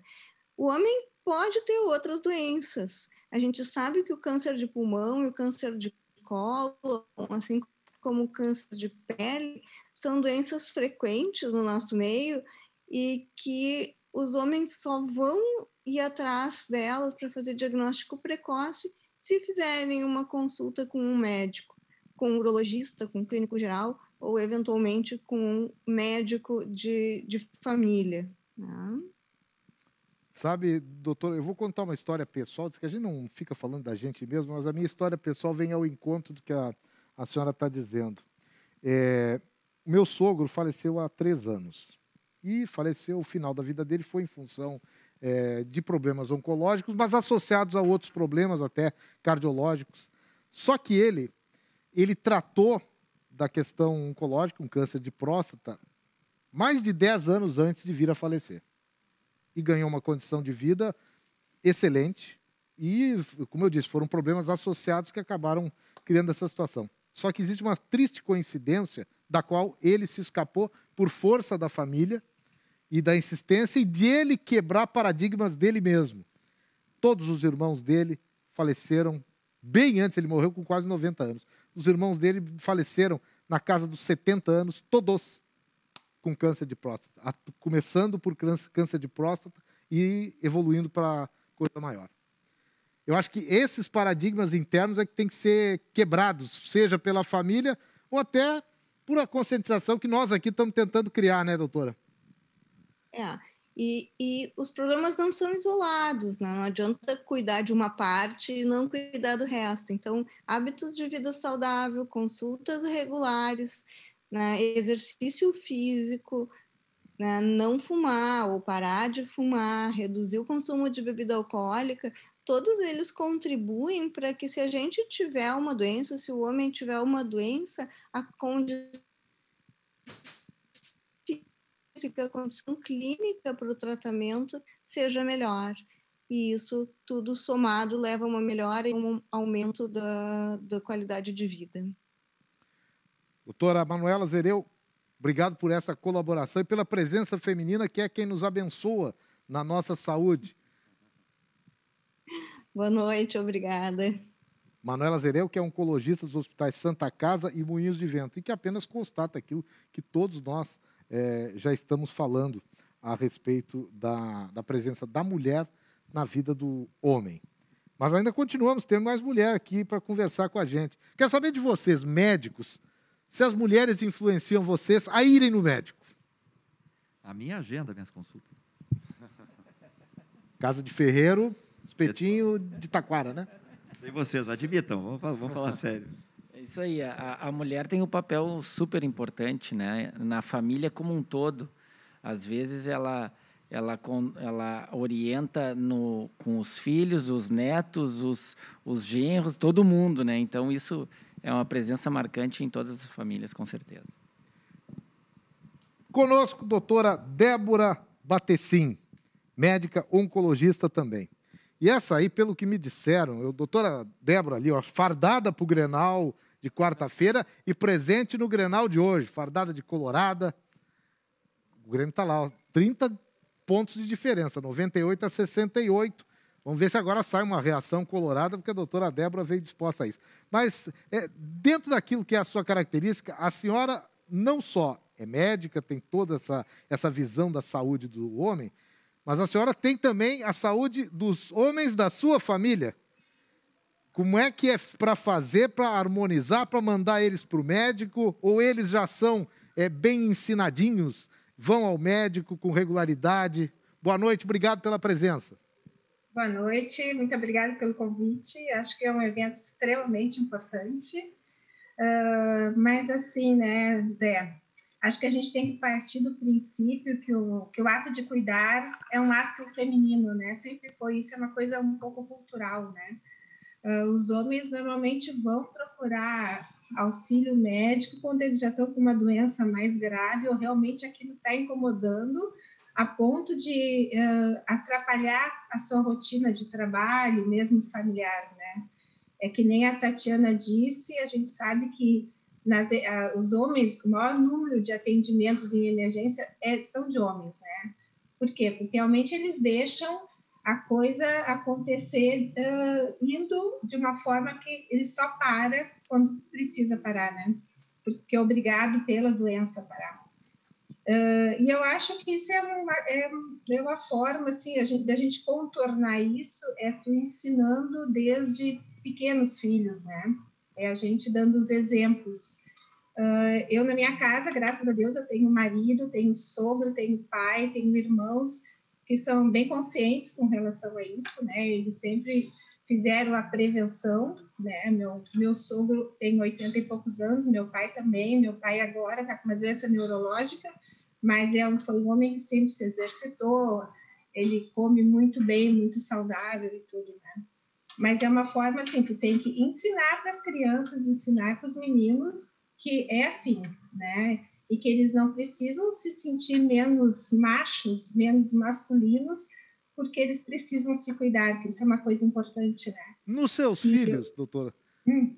já notou por exemplo, a pergunta assim, mãe, quando é que eu vou ter que fazer o exame do toque? Uh, sim, eu já, porque eu já encaminhei eles para o urologista desde cedo, né? Eles já têm um urologista, que é um amigo meu, e eles já são agora adultos, eles têm 20 anos, mas assim, em seguida, quando eles tinham 14, 15, eu já encaminhei para um uro, né? Para começar a fazer o acompanhamento com eles porque eu acho que é extremamente importante. Às vezes o menino não quer conversar com a mãe, com o pai, alguns assuntos que eu acho que o médico, o urologista é o, é o amigão dele, assim, fazer um vínculo desde cedo, né? Uh, e também o clínico, né? O pediatra e depois o clínico. Então, eu acho que é uma é assim, a gente tem que mudar essa cultura, né? Isso é isso é uma coisa que que quem vai impactar isso realmente são as mães, né? São as mulheres. Claro. Eu, eu até, até quero... gostei de. Hum, pode falar. Eu até, eu até quero saber dos nossos urologistas aqui como é que foi a, a, a, descoberta deles que havia um tipo de exame como esse, mesmo antes dos bancos acadêmicos. Quem é que pode me responder aí? Como é que foi saber que, que existia isso, que como médico vocês teriam que fazer o exame e explicar, muitas vezes contra a resistência cultural, como disse a doutora Débora, das pessoas e moral. Tem gente que se julga, sabe, o último dos homens em ter que fazer um exame preventivo desse que pode salvar-lhe a vida. Doutor Gustavo. É, na verdade, assim, o, na, isso começou, Zé, é, na minha, na, no meu caso, não foi dos bancos escolares, que a gente começou a fazer rastreamento ou prevenção secundária de câncer de próstata com o advento do PSA, que é um exame de sangue, uhum. se faz no sangue, né? E isso começou a entrar no âmbito clínico no final da década de 80 início da década de 90, né? E por incrível que pareça, com o uso do PSA e do exame de toque retal, porque o PSA sozinho, ele não pega 20% dos casos de câncer de próstata. O exame físico, sim, o toque retal, sim. Né? Então, eles têm que ser feitos em conjunto, se a gente quer diagnosticar um câncer de próstata mais precocemente, ter uma chance melhor de cura. Né? Mas, em geral, né, uh, isso entrou no, no circuito clínico a partir dos anos 90. Por incrível que pareça, a mortalidade específica por câncer de próstata, quando a gente começou a fazer o rastreamento com. Rastreamento é uma palavra que a gente usa mais para a população. Na verdade, a detecção precoce, a prevenção secundária do câncer de próstata, é, a mortalidade por câncer de próstata, que devia estar aumentando, porque os homens estão vivendo mais, estão morrendo mais tarde de doença do coração, ela caiu mais de 50%. Né? Então foi uma revolução. Mas existe da, uma, uma coisa é. que eu acho que está popularizada. É, e eu não sei até que ponto ela é simplificada ou ela é real é, se criou muito, e vale para o câncer de mama também da mulher, está na cabeça de todo mundo já, que o tratamento precoce, ele salva a pessoa. Pode até não... Por isso que pode ser ele, uma simplificação, mas isso está na cabeça da é, gente. Ele, certamente ele faz com que a gente viva mais, né?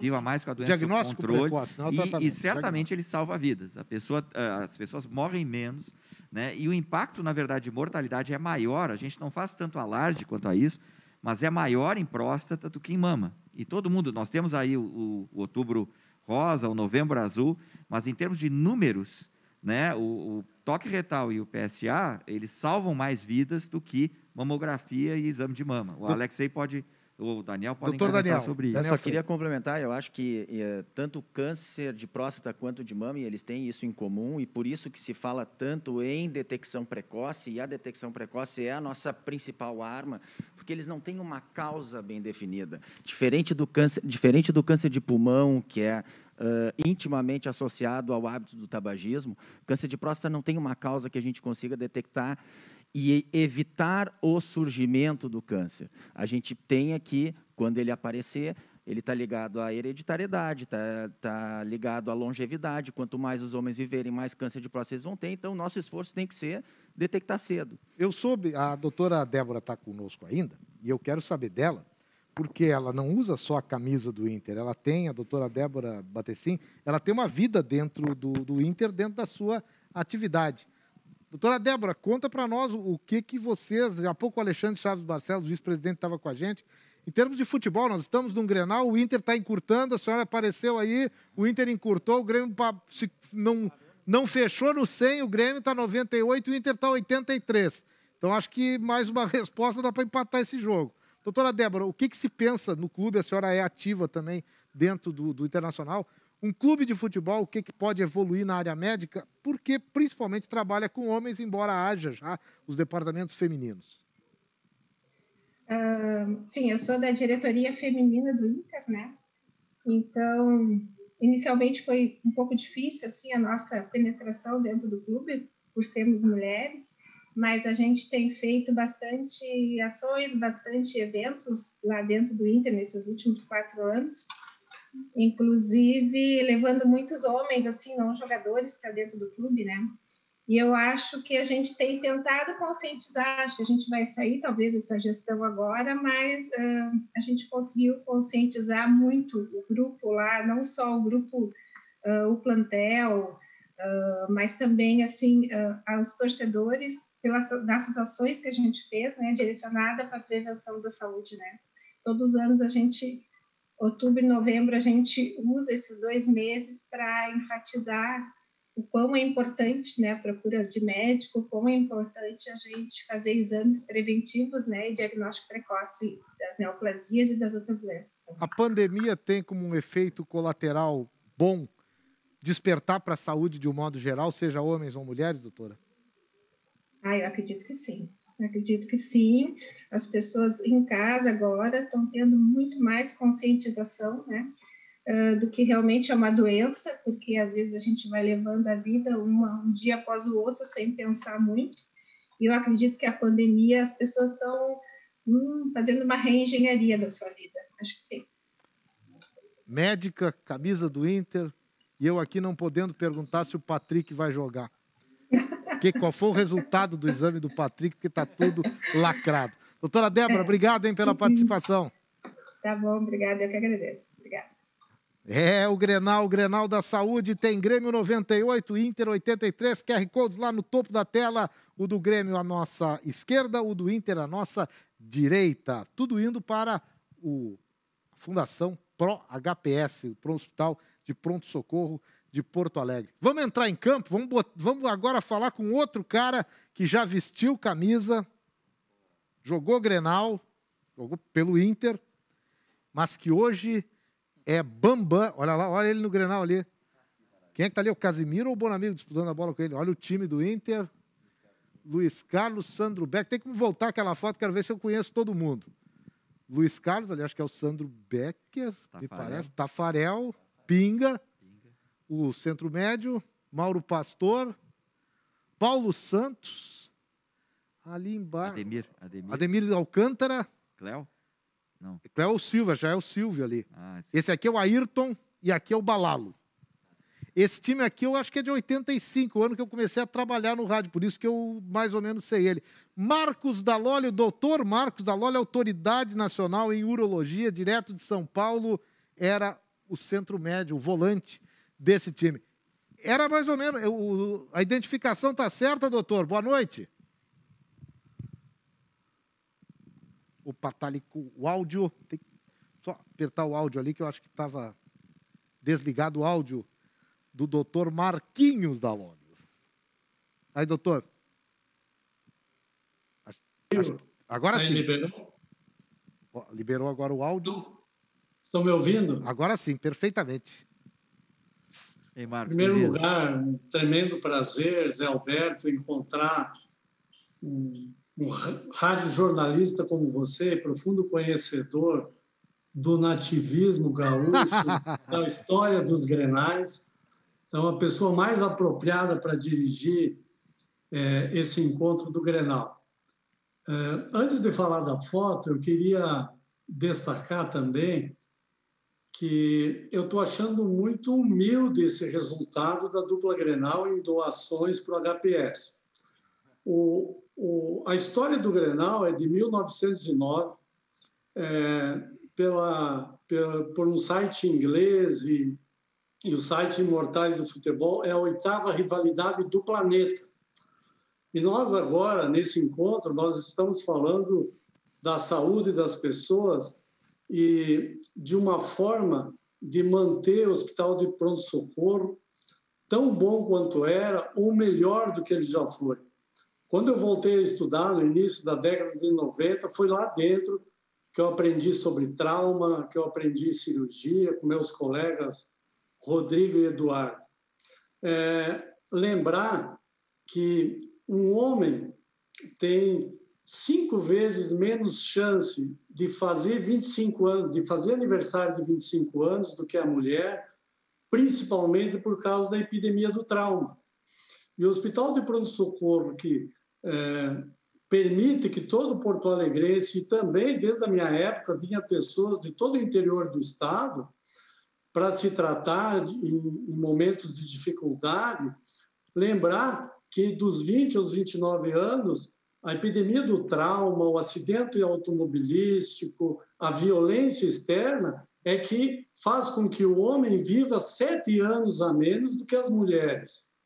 Então, esse resultado do Grenal para ajudar o HPS, eu espero que ele melhore até o fim do, do, do nosso encontro, porque o HPS merece esse carinho de todos os torcedores da dupla Grenal. É, voltando, então, agora àquela imagem, aquele Grenal ali, esse, essa foto aí é do Grenal de 85, foi meu primeiro Grenal o Grenal número 275. É, nós ganhamos de 2 a 0 esse jogo, e ali é apenas uma correção.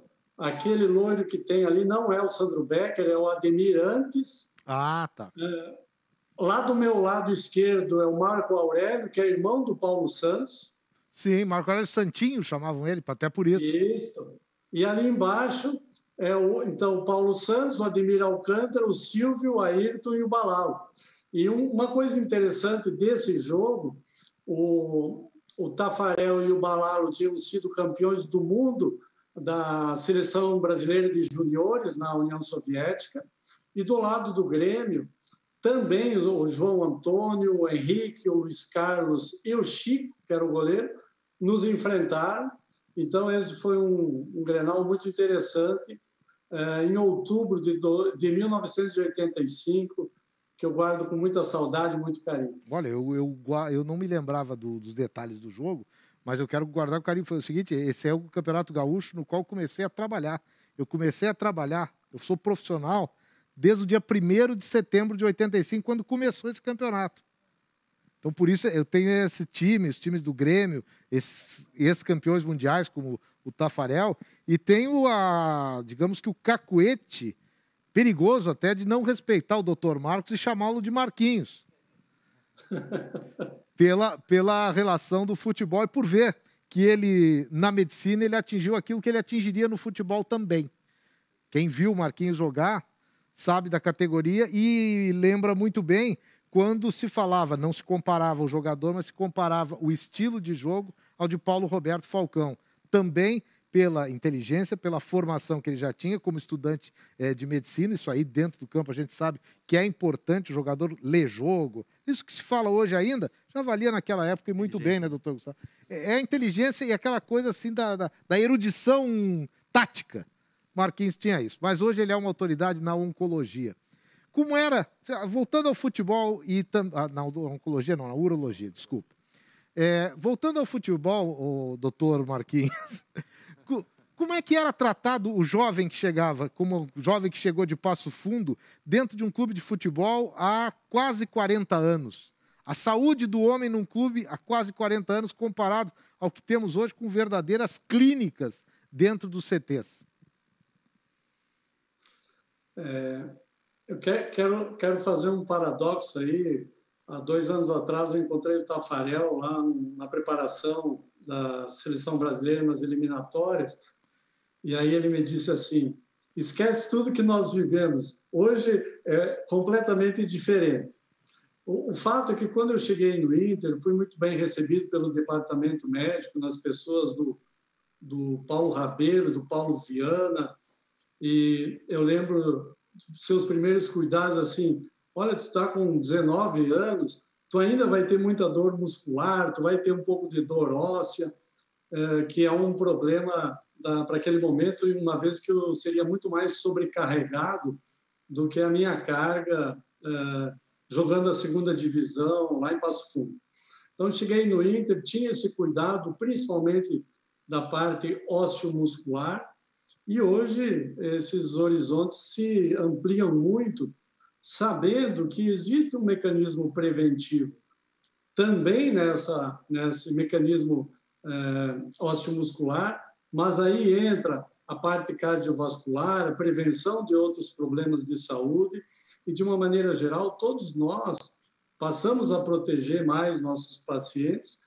E os clubes, como foi bem demonstrado pelo presidente Romildo e também pelo vice-presidente Alexandre, é, deram e dão um exemplo muito grande do, do, do que é importante na proteção de seus atletas, que é o bem maior dos clubes de futebol. Então, eu acho que hoje é, é um avanço muito grande e, naturalmente, que nós, como médicos, estamos inseridos nesse contexto porque nós temos como adicionar o conhecimento aos nossos pacientes e lembrá-los de que a prevenção é fundamental, porque uma doença, quando gera sintomas, por exemplo, dificuldade para urinar, sangue na urina, quando geram esses sintomas, é bem possível que já exista um problema estabelecido e a capacidade de resolução não será tão boa do que quando não existiam uh, nenhum fatores chamando a atenção. Doutor Marcos ou Marquinhos, segura aí a primeira função, segunda do meio-campo, que agora vai passar um meia muito eclético, que chuta é de bomba. O Inter está atrás, quem sabe agora possa vir uma virada no Grenal, porque tem um campeão do mundo para participar conosco aqui. Muito boa noite, Alex. Prazer falar contigo. Bem-vindo aqui a esse nosso Grenal da Saúde do Homem. Tu que fizesse tanto, bem, tanto bem para a saúde da torcida colorada. Tudo bom, Alex? Maravilha, boa noite para todo mundo, cara. Que bom estar tá participando. Acabei atrasando um pouquinho aqui, mas parabéns pelo evento aí. Estamos aqui à disposição. Não, mas chegou, os colorados estão achando que agora é a hora da, da reação, tá atrás lá no placar. Quem sabe com uma bomba daquelas tuas de fora da área. Alex, nosso assunto aqui é a saúde do homem. Primeira conclusão que chegamos aqui que o homem ele vai ao médico só porque a mulher manda. O teu caso é assim? Não, e muitas vezes pode acontecer, mas comigo a gente não deixa, não. A gente é meio medroso e ao mesmo Opa! tempo tem a, a gente tem a coragem de falar, poxa vida, é melhor eu enfrentar aquilo que é preciso e correr atrás, da, da, da descobrir algo, mesmo que seja ruim a tempo de tratar. É, então, essa, esse caminho da prevenção aí que você estava falando, que o doutor falou agora por último, acho que é, acho que é primordial para a gente, né, cara? A gente não precisa. Isso eu passo com meus pais que eu cobro eles há muito tempo deles irem procurarem médico e tudo. Então, graças a Deus, eles sempre vão e isso também veio passado para mim. Acho que quando, quando eu estava jogando era mais fácil, né? A gente estava sempre bem cuidado. Agora aqui, naturalmente, a gente tem que, que correr atrás, sim, mas eu acho que tem que procurar, tem que derrubar qualquer tipo de tabu para a gente estar tá sempre antecipando qualquer problema mais grave. Pois é, tu tocasse uma coisa importante, né? O, o jogador, o atleta, ele tem um plano de saúde, um hospital à disposição, porque o clube tem uma, uma clínica à, à disposição dos seus atletas. Quando para de jogar, o jogador, ele é que tem que começar a cuidar dele mesmo. Como é que foi essa tua transição? Até porque, Alex, eu acho que nesse ambiente que nós estamos é muito legal tu falar também da tua experiência, também pela questão emocional que tu vivesse ao deixar, ao sair, do, a parar de jogar. Então, no, no clube não, não, tem problema, porque tudo tem que ser passado pelo clube, né? Então você, de uma forma natural, qualquer alteração, qualquer coisa, você está ali com os médicos, você fazendo isso. Se for preciso, eles já vão te encaminhar. É, quando você para de jogar, na verdade, é questão que seja de um exame laboratorial ou, alguma outra coisa, é, eu, de quando eu parei, eu também parei de jogar futebol. Assim, joguei poucas peladas, então corri menos risco possível, sobretudo. Eu segui fazendo alguns treinamentos, mais ali no começo. Hoje eu estou mais relaxadão um pouco. Mas eu vivia, é, quando eu vivia até em Porto Alegre, eu me mudei de Porto Alegre em agosto do ano passado, eu ainda me aproveitava dessa, é, dessa estrutura toda, dessa história, dessa amizade que eu tenho com todo mundo do Inter e, e com o pessoal ali do, do Hospital Mãe de Deus, né, que era onde a gente fazia todas as coisas. Então, para eu me manter tudo aquilo que era preciso, eu acabava através do, do, do, Vlad ali, que é o enfermeiro, ele que comanda tudo, seja com Caputo, seja com Pós, a gente acabava assim, assim seja para mim ou até para filho meu, alguma coisa assim, a gente, eu me escorava neles, né? Então eu, eu segui fazendo, tanto que o meu último é, check-up cardíaco foi, foi feito ali, através do pessoal do Inter me ajudando, com o pessoal que já fazia na época que eu era atleta também no Hospital Mãe de Deus. E a questão emocional, foi tu que procurasse um apoio quando tu viu que era uma barra pesada parar de jogar? É, fui eu que procurei. É que esse, esse suporte é, psicológico ele já veio ali desde 2015, ele começou ali 2016 eu já comecei, porque eu tinha que é, meu, fi, meu, meu filho maior ele, ele fazia essa, esse tratamento, esse acompanhamento. Então, ali em 2016, antes até de imaginar que fosse acontecer tudo aquilo, a gente já estava. Pós isso, naturalmente também, seja em Porto Alegre ou aqui no Paraná, é, o doutor Júlio Dutra, que hoje ele é presidente da, da, da psiquiatria aqui no Paraná, é, ele é aqui de Faxinal. Aqui no, então a gente sempre foi atendido por ele, né, cara? Então foi um cara que também me ajudou bastante, junto, lógico, com as pessoas ao redor, família e tudo. Mas foi eu que fui procurar. Eu tive esse interesse porque eu vi que era necessário. É, é difícil no início, porque você não tem vontade de fazer nada, né? Você não, então você acaba, mas depois que você acaba indo, era sempre aquele compromisso assim. Eu não queria ir no médico, numa terapia ou no, ou no psiquiatra para fazer o controle da medicação. Só que quando eu estava lá era um negócio bacana, assim, era gostoso. Isso eu falava para os médicos. Então era um processo natural da, do meu problema de, de, de, depressão que eu tinha. Mas eu tive que ir atrás porque é algo muito sério, né? Então é. se a gente Doutor... se a gente não for buscar fica complicado. Doutor Alexei, como diria a música, né? Se todos fossem iguais a você, se todos fossem iguais ao Alex, é. os homens teriam, pelo menos, digamos que dariam menos trabalho, né? Exatamente, eu acho que o Alex traz dois exemplos muito importantes. O primeiro da prevenção, de buscar antecipar, né? Isso é muito legal. E desmistificar, tirar um pouco dessa, dessa coisa de que é um problema o acompanhamento dos problemas emocionais, das doenças emocionais, da psiquiatria. Nós precisamos poder fazer essas avaliações. Os homens vão sim ao psiquiatra, não tem problema nenhum.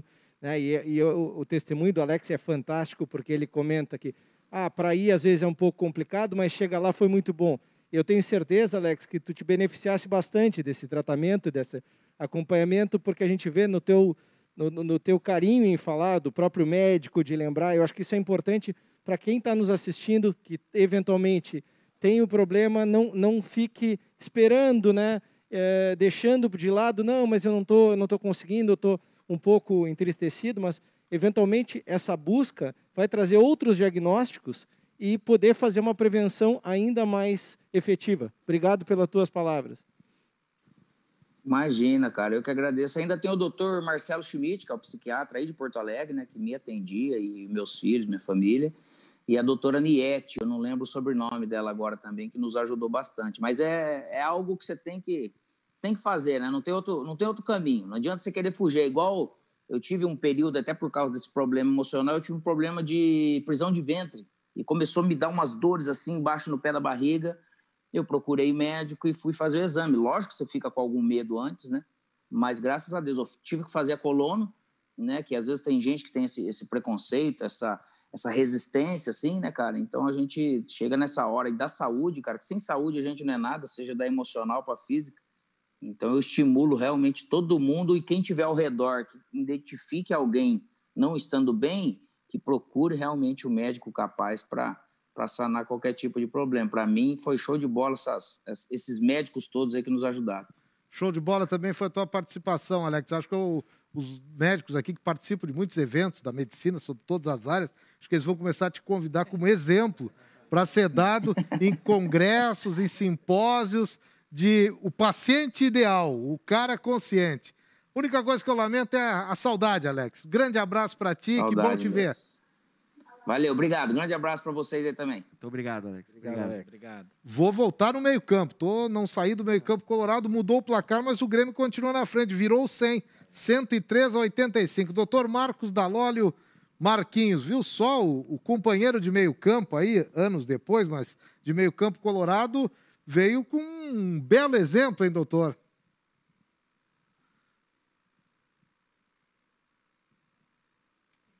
É, é verdade, Zé. É que o, que o Alex tem essa sensibilidade, lembrar né, que ele participou do grupo que trouxe os dois primeiros maiores títulos do Internacional, que foi a Libertadores e, e o Mundial, né? Então, todo o carinho do torcedor colorado para ele. Com relação a esse dado que o Alex salientou, é, o Centro de Referência da Saúde do Homem aqui em São Paulo é, tem uma estatística que vai ao encontro de, desses nossos comentários, é, que é o seguinte: mais de 50% dos homens postergam ou retardam a, a busca ou a consulta com o médico, mesmo quando ele apresenta algum sintoma. Então, ele retarda um pouco na expectativa de que ele melhore espontaneamente. E esses dados do Centro de Referência de Saúde do Homem é que, uh, por esse motivo, esses homens descobrem doenças em estágios mais avançados e, como nós falamos, e compartilhado por todos os meus colegas aí, é que esse tempo, muitas vezes, ele é fundamental para que a gente consiga alcançar uma chance maior de cura. É, doutor Marcos, ainda bate uma bolinha, joga um futebol? Bolinha não, porque jogava muito e deve continuar jogando se ainda é, entra em campo. Sim, eu ainda jogo bola e sempre que posso. Eu estou tomando um cuidado maior aí com as minhas articulações, aí o joelho dói um pouco, o ombro também, então eu tenho tomado cuidado. Mas a gente tem uma seleção de médicos aí que participa de campeonatos, até campeonatos mundiais, e que eu consigo me divertir bastante e aproveitar esse restinho de bola aí que tem. O próprio Alex é, ficou doente, né? Ou teve depressão quando parou de jogar bola. É, eu parei aos 24 anos, eu senti muito a, a falta, muito. Um dos lugares que me, me ajudou bastante foi o próprio HPS. Às vezes eu entrava na sexta, aí no HPS, e só saía no domingo. Eu ficava fazendo plantões para voltar para a faculdade, para aprender de novo, né? incorporar uh, a medicina como um todo. Então, o HPS me ajudou muito. Então, eu tenho um carinho especial ao HPS, aos colegas que muito me ajudaram. Naquela época, o, o diretor-geral era o Hamilton Petri, um gremista de primeira qualidade. E, então, dentro de toda essa, essa vivência que a gente tem, eu guardo um carinho muito grande por Porto Alegre. Estou muito feliz de tentar participar desse auxílio ao HPS. Felizes estamos nós, doutor.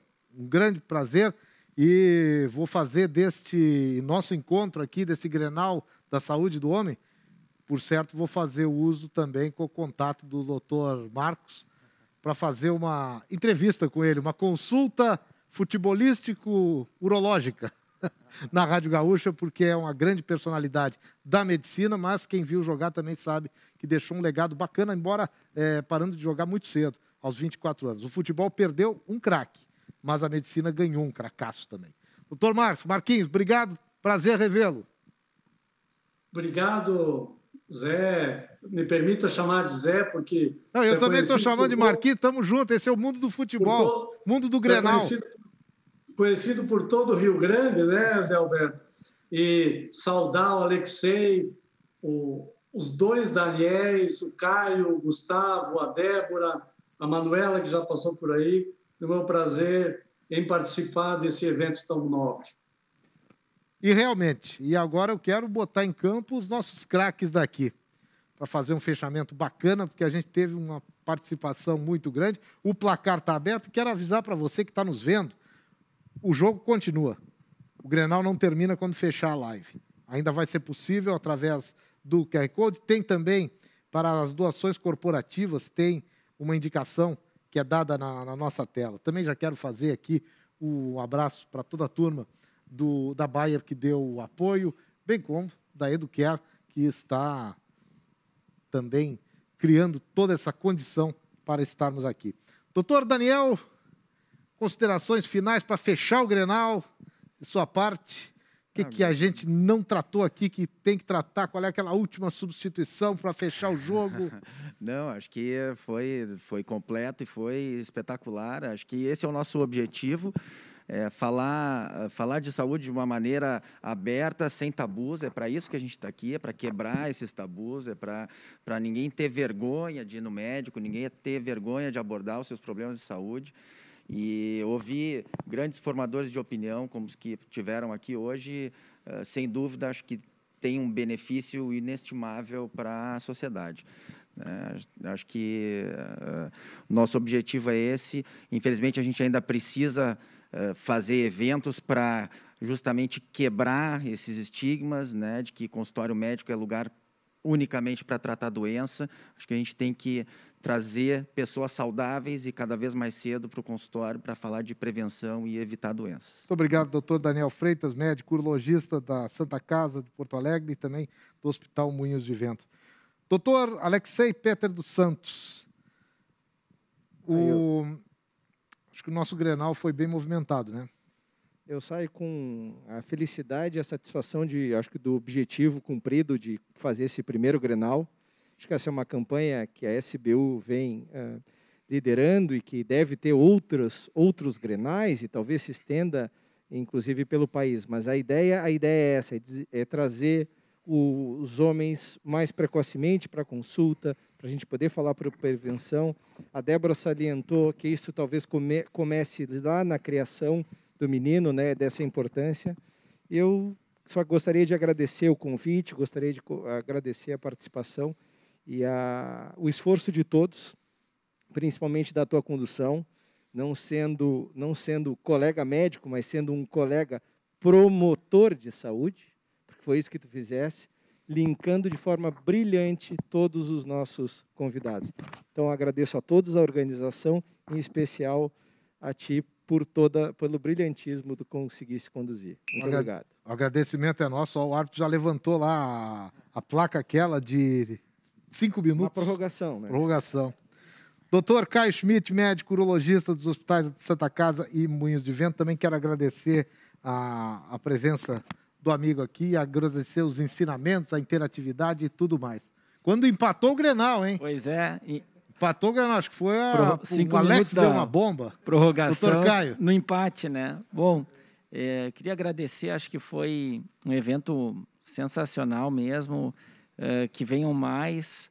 A Sociedade Brasileira de Urologia está buscando isso cada vez é, mais, de trazer o, o homem para os nossos consultórios, uh, falar de educação em saúde, uh, tirar aquele tabu de, de que só procurar quando está doente, de só de aumentar a proporção de homens em emergência. Eu acho que esse é o nosso papel é, num país onde a gente precisa muito de educação.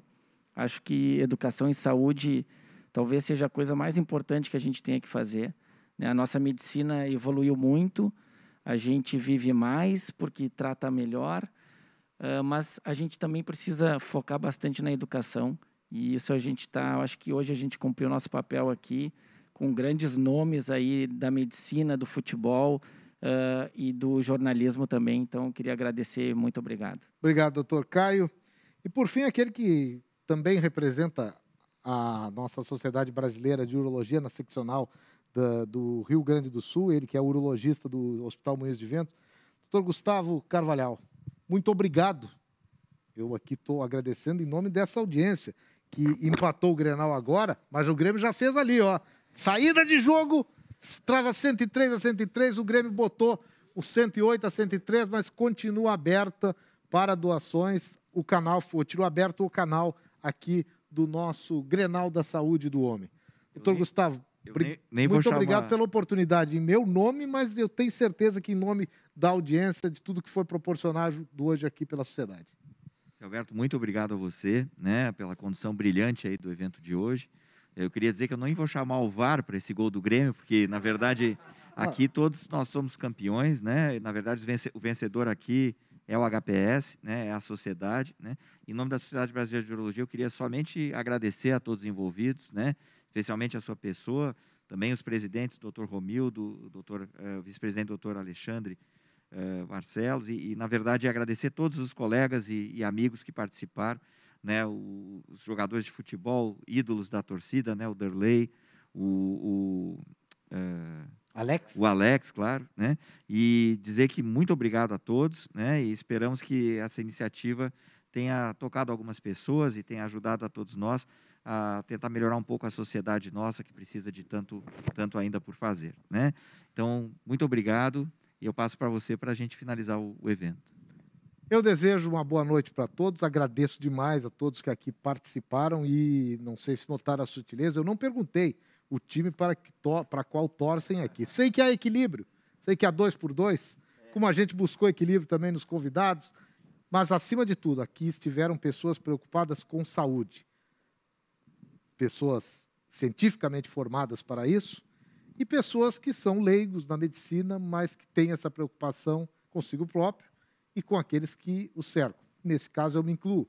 Quero agradecer profundamente, de um ponto de vista pessoal, o fato de eu ter, durante essa, essas duas horas que estivemos aqui, eu ter ajudado a me conscientizar ainda mais daquilo que é eu mesmo que tenho que procurar. Não precisa só a minha mãe, a minha mulher estarem me alertando, meus amigos, sabe? Eu tive uma, um ensinamento, eu tive uma, uma aula prática, assim, uma, uma uma prova de que eu saio daqui consciente de que tenho que ir ao médico, cuidar da minha saúde, falar para meus amigos, os homens principalmente, que são mais arredios, que eles têm que se cuidar.